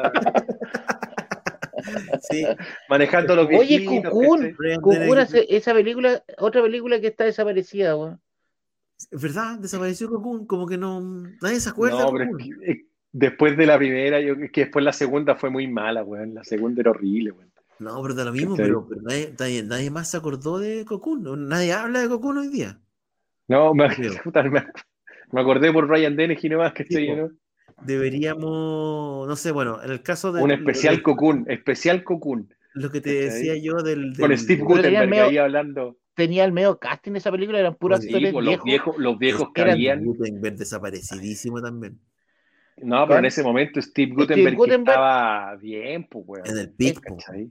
Sí, pues entre, entre las películas de tres hombres y un bebé y toda la weá, No, entre las el de policía. Era como el Tom Hanks del momento, ¿cachai? Te hacía comedia, te weón. hacía todo, ¿cachai? Puro, puro éxito. No, lo que te decía de las películas, de la- del libro de Rambo, es que efectivamente estáis todo el rato en la cabeza de Rambo, entonces eh, entendí mejor el personaje. Efectivamente, el personaje tiene este exterior duro de combatiente, pero es un tipo súper inseguro y súper sensible por dentro. Entonces, claro, esa como esa dimensión No, del personaje No me lo hagáis no- sensible, pues, weón. No, no, completamente, pero es más inseguro. la raja, weón. es más inseguro en el sentido de que eh, efectivamente te dice que cuando se cae el, el dolor o lo, o lo que se acuerda del entrenamiento, ¿cachai? O los traumas del entrenamiento como milico, toda esa cuestión está mucho más presente en el libro y entendí el personaje desde otra perspectiva respecto de la película, donde tenía un tipo que está más desesperado, en el fondo más desesperado, más... Pero sí se llama, pues en España se llama Desesperado. No, O- se llama acorralado. Acorralado. Acorralado. Y después Acorralado. Acorralado 2. Sí. Acorralado. Así que... No, porque la otra ya no está no, acorralado, pues ¿cómo se llama acorralado? pues, Es que puta, no te olvides que la jungla de cristal se llamaba Duro de Matar, weón, y en la, en la, en la última ya no había edificios, ni había ni Jungla- una pues, weón. cristal. Qué lindo fue el Ah, fin de semana, yo debo decir que hubo un maratón de Duro de Matar. Yo vi hasta la 3, de ahí ya no, no sigo para adelante, ¿cachai? No hay Esa mierda con Justin Long y todo. Uno, dos y tres, nada más. No, espérate, Eh, espérate, espérate. La película con Justin Long, con, Just- con la Justin. Long eh, es el padrino comparado con lo que hicieron después con Duro de Matar. No, Ahora esa sí, cuando con va a el hijo. Rusia. Con el hijo. Yo te Con diría el que Courtney, hasta- no me acuerdo cómo se llama. la película con Justin Long se puede ver. No, pero ahí sale cuando pelea contra el avión y choca contra el avión, pues es una que. Cuando le con, con el camión. Con Sí. un camión contra un avión. Pero te diría que esa película todavía es apta para el visionado humano. De ahí para adelante lo que hicieron es... del- No, es en Rusia, no, es terrible. No, Pero es que como una película ahora te hace cualquier porquería. Bruce. Willis, Sí, pues, loco. lo que- Bruce, Bruce Willis viene en la próxima de Mega. El loco ya no. no, todo- no, no- Viene, viene a reemplazar a, a reemplazar a- ¿cómo se llama? a, a. Pesutich. A Pesutich. No, no, el loco ya no rechaza ni una propuesta. Parece que no. Todo lo que le, lo que le ofrecen dice que sí. No sé si estará con, problema, con problemita de plata o algo, pero Eh, lo hace todo. Es como- Está igual que Oye. mi amigo, que el amigo Nicolás. Oye, aquí No, súper rápido, aquí la gente que está preguntando. entrevista y Nicolas Cage decía que él hacía películas independientes porque tenía mucho más mucho más que ver con el guion y la historia. Puta, pero se ha pegado unas buenas películas últimamente, weón. Sacando Sí, la de los karatecas, Jiu-Jitsu, yo creo que, que la, Sí, la, la que pelea contra las marionetas, weón, estaba a la raja esa película, weón. El problema con Nicolás es que Nicolás básicamente se volvió loco. Entonces, claro, cuando cada vez que van a conversar con él un guion, él empieza a dar sus propias ideas. Y sus propias ideas son inaceptables para un director competente, porque en el fondo el loco te quiere cambiar todas. Entonces ahora él dice, ahora uno no sabe si es verdad o es porque no lo están llamando nomás, ¿cachai? Y que él dice que no volvería a trabajar con Disney, por ejemplo. No, Sí, pero pues, es que le ofrecieron, le ofrecieron una película, la serie de Tesoro Nacional, yo creo que sí, porque había interés de hacerla. Y... Yo no sé si se la han ofrecido, esa es la verdad. Pero él Ah, dice que no no. quiere. Él dice que Bruce no Willis quiere. creo que va a estar en el Limpia Piscina 2, dijeron por aquí. Bueno, sí, trabajar con Nicolás- Padilla. Nicolás y, y- y Bruce, Y, lo Lo más probable es que lo a que ella se lo quiera comer. lo que venga. Oye, aquí preguntan harto eh, Diego y J.D. Sandoval preguntan por las películas de Samurai X. Eh, no, no las he visto todavía, las tenía pendientes, pero las voy a, las voy a ver y todo. Por lo que caché, están basadas en el manga. Están No, basadas en el manga, la- justamente las en tres el primeras cuñado están basadas de en el manga. Las tres primeras No, pero la última también, po. No, La la- es que la también. última está basada en el segundo arco. En el Por eso, con el arco, en el arco de, Ni- de, de, Y la quinta- de Kenji, Genichi, no me acuerdo cómo se llama. Y la quinta, el, el OVA. Que esa es la gracia de la quinta. No, es que no, pues no está basado en el, el- yo vi, por lo que yo vi, la quinta está basada en el manga, no está basada en el OVA, porque acuérdate que los OVA terminan cuando el buen vuelve de China. ah, no, por eso. y cuando pero- se pero le borra la cicatriz, po. ¿cachai? Oye, y eso es lo que quería de el trailer de Venom, ¿lo vieron? Sí. ¿Qué te pareció? Ahora te? Ahora me tincó más, me tincó, me tincó harto para hacer. El personaje igual es, es un personaje muy querido, weón, ese personaje, weón. Es un Se la están jugando con todo. y no te- Si no le va bien, ¿sabes acá se, se acabó. ¿Sabéis po. lo que, lo que rescato? Yo no soy muy de Venom y de Carnage menos, pero lo que rescato es que eh, una cosa buena y una cosa mala. La cosa buena es que efectivamente se lo están jugando por un rival poderoso, querido y conocido dentro del universo Marvel, ¿cachai? O sea, se la están jugando con, por tener un antagonista de verdad, de peso. En esta película la gente va a ver la, va a ver la película por Venom, pero también la va a ver por Carnage, ¿cachai? Como es como tener fuerzas iguales eh, de un lado del otro. En la película anterior sí, ya tenía ahí un simbionte malo que aparecía al final y le va a ser como lo mismo. Un poco No, pues salían tecla. varios simbiontes. Sí, pues, pero va a ser un poco como la misma tecla. Eso me pasa, me pasa un poco con el tema.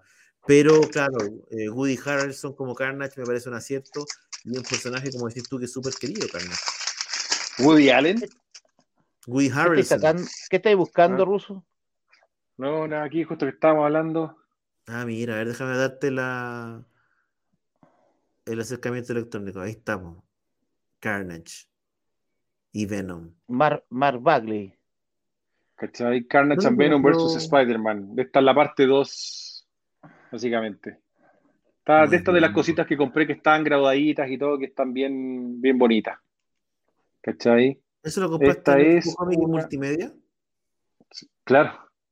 Esta la compré graduada ya, pues, en la primera edición. ¿Cachai? ¿no? Así que justo que estábamos hablando del tema, me acordé que la tenía ahí a mano. Oye, eh, Chaza, eh, ¿a ti te gustó, te gustó el trailer? ¿Cuál es tu expectativa con Venom? Es que me gustó mucho más que la anterior, parece que va a tener bastante humor. El Tom Hardy haciendo su especie de, de Jim Carrey en. Es como Jim Carrey está haciendo, pero. Pero sabéis que de verdad que el actor que eligieron para Carnage me gusta mucho, ¿no? De verdad que me gustó mucho más este trailer. Lo que sí viene como- un problema, lo que no te, necesito que pongáis Spider-Man, que es un problema que, que me pasa más que nada porque son, son del universo y el Spider-Man tiene que volver a aparecer. ¿A ti te molesta que no esté...? Es que Spider-Man es que como un personaje como que lo está, de partida estas películas transcurren en San Francisco, que es Sí, una ciudad que es como, eh, eh, pero es un personaje de Nueva York también. O sea, como que Sí, es verdad. son cambios que tenés. Y el otro que no sé qué va a pasar con Morbius, porque es una weá que no, que no veo por- ¿Sabéis qué? Se me había olvidado Chaza Morbius, para serte franco. Morbius, pero espérate, Morbius Uy. tiene fecha de estreno, ¿no? Tenía fecha de estreno anterior a, a Venom 2, pues, eso es lo más divertido y ha salido solamente un tráiler. Aquí, pero déjame ver qué es lo que encuentro en la red. Dice película de 2022. Venom. Venom, fecha de estreno 2022 en Vietnam, dice acá. Y, y, y Morbius, Perdón, no, Morbius, Morbius, Morbius, me refiero a Morbius. 2022. en 2022. Vietnam. Ah, la corrieron. Y, y En Venom. La corrieron a Vietnam. La Sí, corrieron a Vietnam. Solamente tienen tanta fe la película que la corrieron a Vietnam. No, que ver si. eh, de 2022, no veo aquí la fecha específica. las dos Ah, no, son acá para está. 2022. 28 de enero de 2022. O sea, la estrenar después de Spider-Man, la nueva, que se estrena en diciembre. La fecha inicial era julio 2020. Sí, si era, era, era Mm. 2020 también. Su O sea, este buen- año no estrenan ni una buena superhéroe, Sony no estrena nada de superhéroes. Solamente Cazafantasmas te estrenaría. Ahí Spider-Man, pues Spider-Man también es Sony, pues, Sony Disney. Mira, la gente está diciendo que Hardy está medio descuidado en esta película de, de, de mm, Venom. Ahora, ¿Por qué? ¿quién es, un- quién es uno para juzgarlo? Dicen que está medio, medio parrillero. Ah, Hardy medio chazado. Es medio decir. Con la buena vida. No, pero es de los nuestros. Están medio chazam. Estaba ¿Qué- qué- parrillando. qué Están medio medio, mm, medio millonario, medio, ¿qué, me- me- qué será eso? Parecer, guatón parrillero. Galán Maduro, Galán Maduro. No, yo creo, mira, siendo Venom una, para mí por lo menos una franquicia, un personaje tan menor. Yo creo que con- Venom la vi con el ruso en el cine, para que veáis los enfermos que ¿Sabéis somos. po. Sí, ¿sabéis que yo encuentro que hicieron que la apuesta con Venom fue súper inteligente en términos de eh, de darle elementos como el humor, ¿cachai? A mí, Venom no es un personaje cercano, es un personaje muy de los 90, que eran estos personajes que eran todo forma, todo posiciones raras, todo explosión, todo esto. Muy violento, muy violento gratuito. Como excesivos, ¿cachai? Que eran muy de los 90, pero que no tenían mucho sentido al final, pues, ¿cachai? Y en este caso tengo la impresión de que lo que armaron con la película alrededor de Venom es súper atractivo, tomando en cuenta además que lo hicieron sacando el elemento primordial que tenía Venom en su origen, que era Spider-Man. Entonces, ese me parece súper inteligente lo que hicieron, especialmente en cómo manejaron el humor y además en cómo Hardy actuó la película en una nota humorística que por lo general no la habíamos visto, o yo no la había visto normalmente. Y por eso me parece que fue un, acierto. Y, y, por lo que alcanzamos a ver en el trailer de Venom 2, como que están, siguen tocando esa tecla del humor agregando además este toque medio macabro, enfermo que le da Woody Harrelson. Como dice el Chaza, me parece un, un trailer bien atractivo de una película que no sabía que tenía ganas de ver. Ahora como que me dieron ganas de verla. Pero no, este one tiene, a ver, para mí una gran película este de, de Tom Hardy es Bronson. No sé si la vieron. No la he visto. Yo Qué sé, pedazo de película, mm, y, y, pedazo de. no, buena, weón, qué gran película, muy entretenida. Bronson se supone que es, la, una, es una película, está basada en la historia de uno de los presos más violentos y complicados de Inglaterra. ¿Cachai? Sí. Que, y, y, ahí te, te cuentan un poco la historia. ¿Cachai? Claro, como el que le pegó a Boris, ¿cachai? ¿no? Exactamente así pero entretenía la película, de verdad que vale la pena verla, ¿cachai? Eh, ahí tiene todo este, este, este tipo de humor que él, que él hace, que de verdad vale, hace rato que no la veo, así que le voy a, le voy a dar una oportunidad de nuevo porque vale la pena que tenía en, en Venom 1 me gusta mucho la escena cuando se mete al, acuario. Lo que pasa es que tú tenés que ver que Venom, la primera, la sostiene mucho la actuación de, de, Tom Hardy, porque nada más. Puta, Michelle, eh, Michelle Williams, que creo que es la chica que aparece, la nunca me ha gustado cómo actúa. Además tiene un, un, honor, un, un humor, digo, muy físico. Eh, que uno no, lo asocia a Tom Hardy, pero que está muy bien, muy bien hecho en Venom 1. Esa de la doble personalidad, hablando con el mismo, funcionaba muy bien. Exactamente. Es que por eso, en Bronson tú te vas a dar cuenta de, del rango que tiene. Y vale, hay una escena al principio donde sale hablando él solo, mirando de un lado para otro y que es entretenido, ¿cachai? Está, el, el director lo que puede hacer. El director de Driver, por si acaso, así que la película es muy buena. Oye, Chaza, búscala cambiando de tema, ¿has visto todo lo que ha pasado alrededor de de, eh, de Suicide Squad de ayer? Sí, estamos apoyando a nuestro, como lo logramos la otra vez con Snyder, ahora vamos por ayer. ¿Cómo lo logramos? hay una, hay una, no sé, yo creo que encuentro que el, amigo se tiró al suelo con todo todo, con todo. la carta que escribió, la carta que escribió fue heavy porque el weón, es que de, verdad, como, puta, de ser complicado, eh, estos directores que hacen una película, la tienen, entregan y después te dicen, no, esta weón no va. Y de hacer... Vos caché que el Escuadrón Suicida contrataron un estudio de, de, de hacer, ¿cómo se llama? Trailers, y esos son los que terminaron la película. Sí, pues el tema, el tema con, con, este tipo de cuestiones, que básicamente, claro, son productos de estudio donde el director tiene que trazar mucho y sabe que hay cuestiones que no van a terminar como él pensaba que iba a terminar más allá de que él ruede o, grabe todo. Pero lo que hace ayer a mí me parece, fíjate, me dio un poquito de pudor. Ayer es un director que está de capa caída heavy, que ya no, no ha trabajado para un estudio grande hace varios años, que la última película que hizo de los mafiosos mexicanos era un asco. La anterior hizo Bright, hizo Bright, que era un asco también. Entonces necesita urgente salvar un poco su prestigio. Pero se fue el chancho, muchacha, porque en el fondo, claro, tiró toda la niñez complicada, el abandono de sus padres, los amigos que vio morir en sus brazos y que el vómito y la sangre y que yo estaba perdido y el cine se tiró así, loco, una historia de vida, weón, ¿cachai? O sea, no era necesario que me contara todo eso como para que yo sintiera algún tipo de lástima. Pero sentí lástima por él, no, Pues la gente lo iba a apoyar igual si quiere. Si quiere no, pero ahora lo apoyaron con mucho más ganas. Sí, el bueno al final hizo una Fíjate que a todos los actores en el escuadrón, el estreno Escuadrón Suicida, a todos los actores le preguntaron. A todos Sí, les empezaron a pero- preguntar, pues. Pero sin hacer el show le hubieran preguntado igual y todavía han dicho sí, ojalá que también se estrene. Porque Pero ahora la todos dicen que sí, por eso. Pero, pero loco, se fue, de verdad que se fue en una volada, encontré yo. Si queréis testimoniar, ¿cachai? Tu vida, el ejemplo de superación y, y que, y dejar un mensaje de que la gente luche por sus sueños, qué sé yo, como un mensaje de motivación, me parece perfecto. Pero el mensaje final era como, yo me comí toda esta cuestión en mi vida, por lo tanto me comí también que me cambiaron la película, por lo tanto quiero ver la película nueva. Eh, La película, como la hice? Era como, ¿cachai? Te, te la jugaste completa para decir No le queda eso. otra, pues. Está cagado. Poquito- Sí, ayer. Es un director que está de capa caída, que imagínate la última película que hizo la hizo con Chila la Wolf, pues, que ese weón no, no lo quiere nadie en una película y este weón No, la cagó, grande. O sea, y, Se y perdió- ahora a mí me, lo que me da pena es que John. Schumacher esté muerto y no puede hacer la Batman Forever su versión director, pues. Porque No, también bueno, está.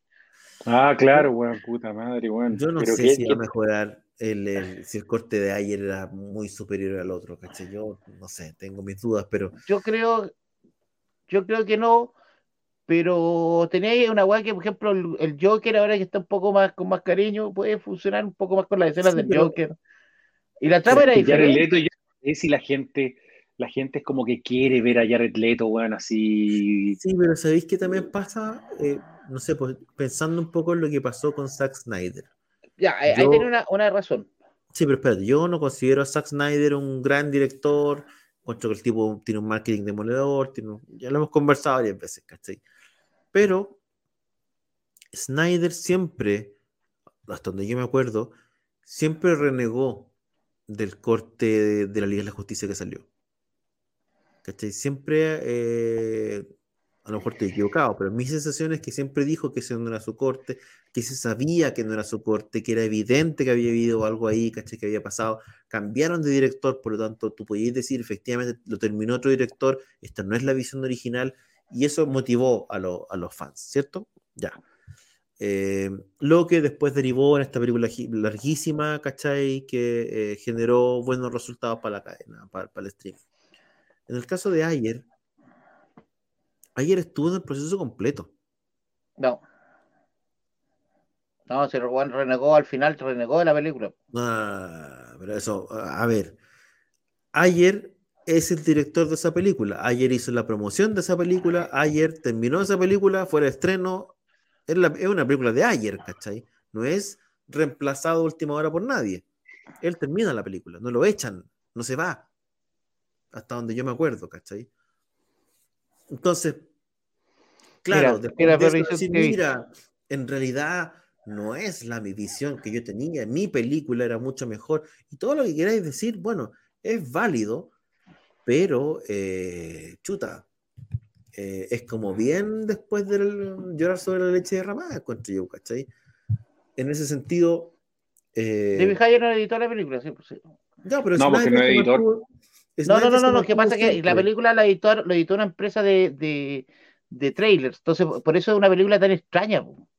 Si estaba editada esa película. po. Ya, pero y, y en algún momento ayer dice, ¿sabéis que esta no es mi película? O sale le Ah, sí, al ratito empezó a salir. Cuando, es que pasa que el problema fue cuando, Sí, pero, cuando pero es que la película le fue bien en, en plata, pero hizo muy malo a crítica. claro, Es una pero- película pero- extraña, po, es una película la muy película rara. no le fue mal en plata. Yo me acuerdo Ganó que muy me- buena, me muy buena plata. po. Sí, pues le fue Entonces bien una dentro película- de toda la película.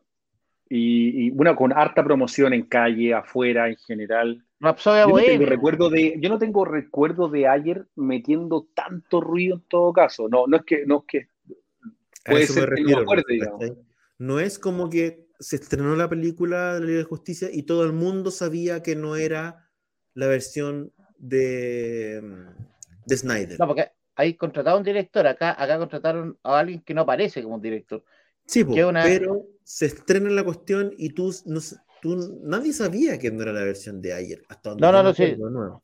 Yo en una época salía aquí el trailer, el, los que hicieron el trailer de Rapsodia Bohemia se habían encargado de, de hacer el corte de la película, que hicieron el corte, por eso Mira, borraron todas las edición- escenas del Guasón, del Joker. edición es normal que de repente se meta, se agregue, se meta, pero yo no me acuerdo de ayer diciendo, oye, loco, esta no es mi película, no es la película que yo quería hacer. hasta De hecho, el weón fue después. a la entrega de los Oscars. ¿Cachai? A eso Eh, me refiero. eh, Es como, es como que te da la impresión de que Zack Snyder abrió la puerta y él dijo, ah, yo también eh, voy a ir para allá. para allá". sí, No, pero me- a eso me refiero, ¿cachai? Entonces ahora sale con una cuestión tan visceral diciendo yo me comí todo esto y la cuestión que a mí me resulta un poco, me da como un poquito de pudor eh, lo que hizo, la verdad. Siendo que en su Y justo para el momento- estreno de la película, eso lo fue feo. Y además, el momento, Eso es feo. ¿cachai? Fue súper. Porque tiene como un mensaje, ojalá que le vaya súper bien a James, porque la película es súper buena. Pero loco, dejaste instalada otra cuestión ahí mismo en la misma fecha. Sí, como puse- pasaste el palo con caca, weón, y después te quería hacer el heel, ¿cachai? ¿no? Sobre todo porque la película ha tenido una recepción de crítica brutal. Tú veías en Rotten Tomatoes que un, es un buen barómetro. Weón, es impresionante la, la- la- la buena crítica, creo que está No, al dice- 98%. Dicen que es la Sí. weá más, más enferma que se ha visto en años.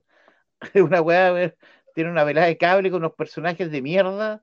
No, parece, yo la tengo mucha ganas. Yo juego la voy a ver primera hora.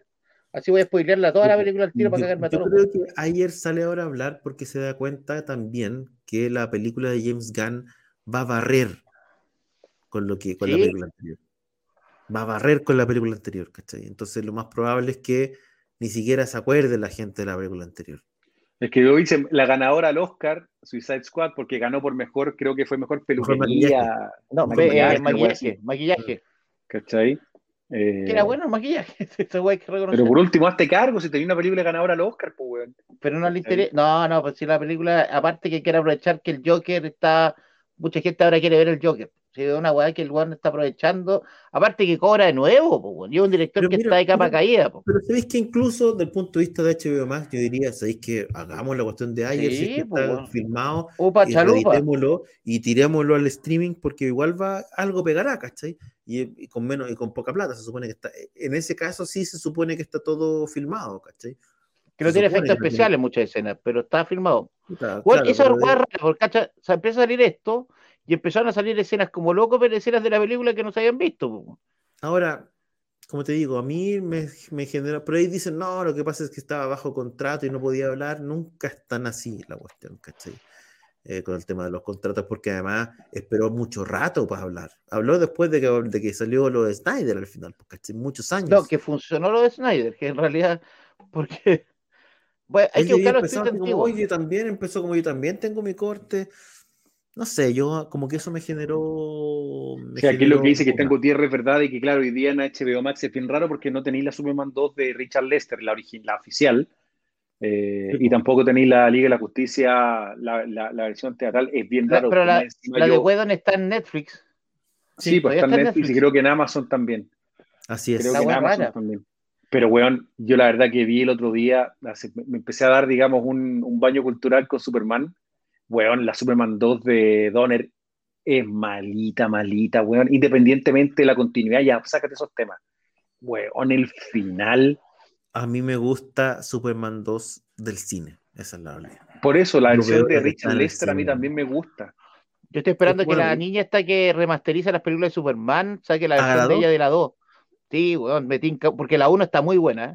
¿eh? Búscate la ruso, esa weá sí que vale la pena. Sí, sí, sí, sí la caché, sí la vi. La vi. Hicieron- es, un, es, un, es, un- es como un cut no original, no, no oficial, digamos, pero mejoraron los o sea, efectos. mejoró los efectos especiales también. Si la, la mina hizo una pega, pero impresionante, y buscó Mira. una escena post crédito que, que nunca la vimos. po.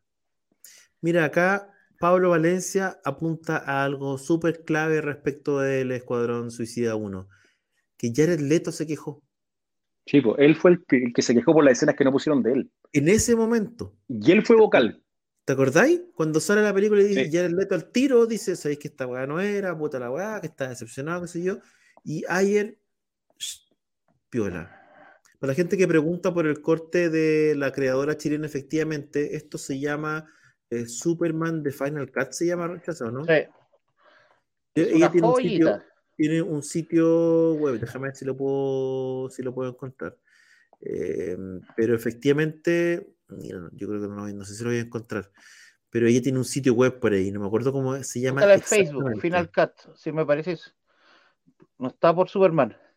Y, y, y, y Superman- y Warner no se la ha hecho bajar, así que debe tener alguna cosa que les haber gustado porque no, No, no porque en el fondo, de repente, pasa que cuando tú haces estos proyectos de manera sin fines de lucro Claro. eh, te permiten, porque en el fondo tú no es que estés disponiendo la película para ganar plata ni nada por el estilo. El tema es que cuando tú haces un proyecto que pueda generar lucro, te- lo que te mandan, lo que llaman los gringos es un cease and desist, que en el fondo es, compadre, no continúe y no siga, sino le vamos a caer con toda la fuerza de la No, ley. pero esta, esta de Superman vale la pena bajarla, weón. Está muy, Sí. muy buena. La creadora se llama Catherine Ross. Lo que sí no puedo encontrar es. Es de el, Antofagasta, eh, me parece.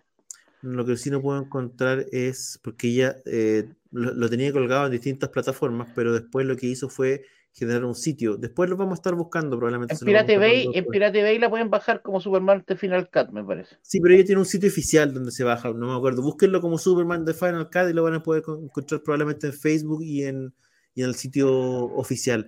Muchachos, ¿qué les parece si vamos cerrando este programa? de. Somos Legión?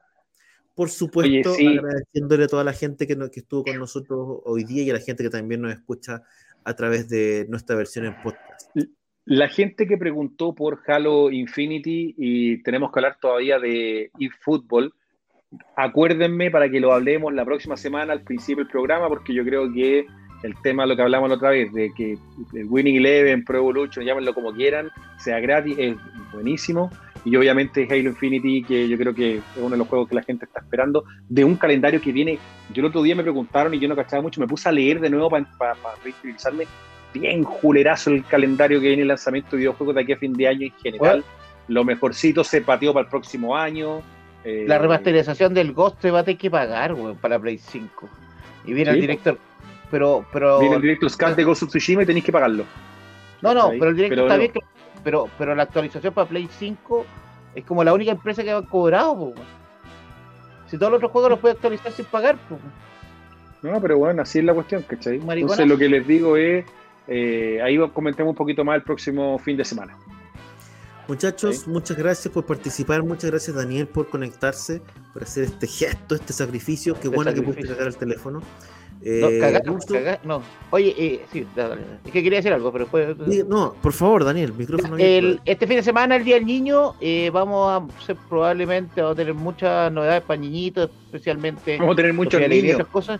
No, ni- ni- niños, oye, están hartos leyendo los cabros chicos, así que hay que seguir in- incentivando. Aparte, me ayudan a tener más dinero para, mi- para mis gustos. Al viaje de septiembre.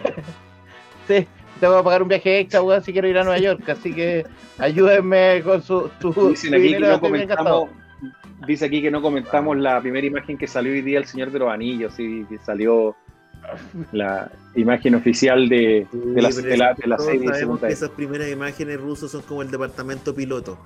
Un engaño, todos sabemos que Es, un es- engaño, es departamento en blanco, ni siquiera departamento en verde, en blanco. Sí, pues, así que no nos engañemos. Ya muchachos, nos vemos eh, pronto. Muchas gracias por su sintonía y como siempre, como siempre nos despedimos diciéndoles Matt Damon. Matt Damon. Matt. Damon. Oye, Matt Damon ¿eh? también. Hola amigos, en el programa de hoy aprendimos que no hay nada mejor que reunirnos un rato a conversar de cine, televisión, cómics y las cosas que más nos gustan, especialmente en los momentos más difíciles. Los esperamos en un próximo capítulo de Somos Legión, para más risas, sana alegría y entretención. Y recuerda que... Por el poder de Grayskull, tú también tienes el poder. Hasta la próxima.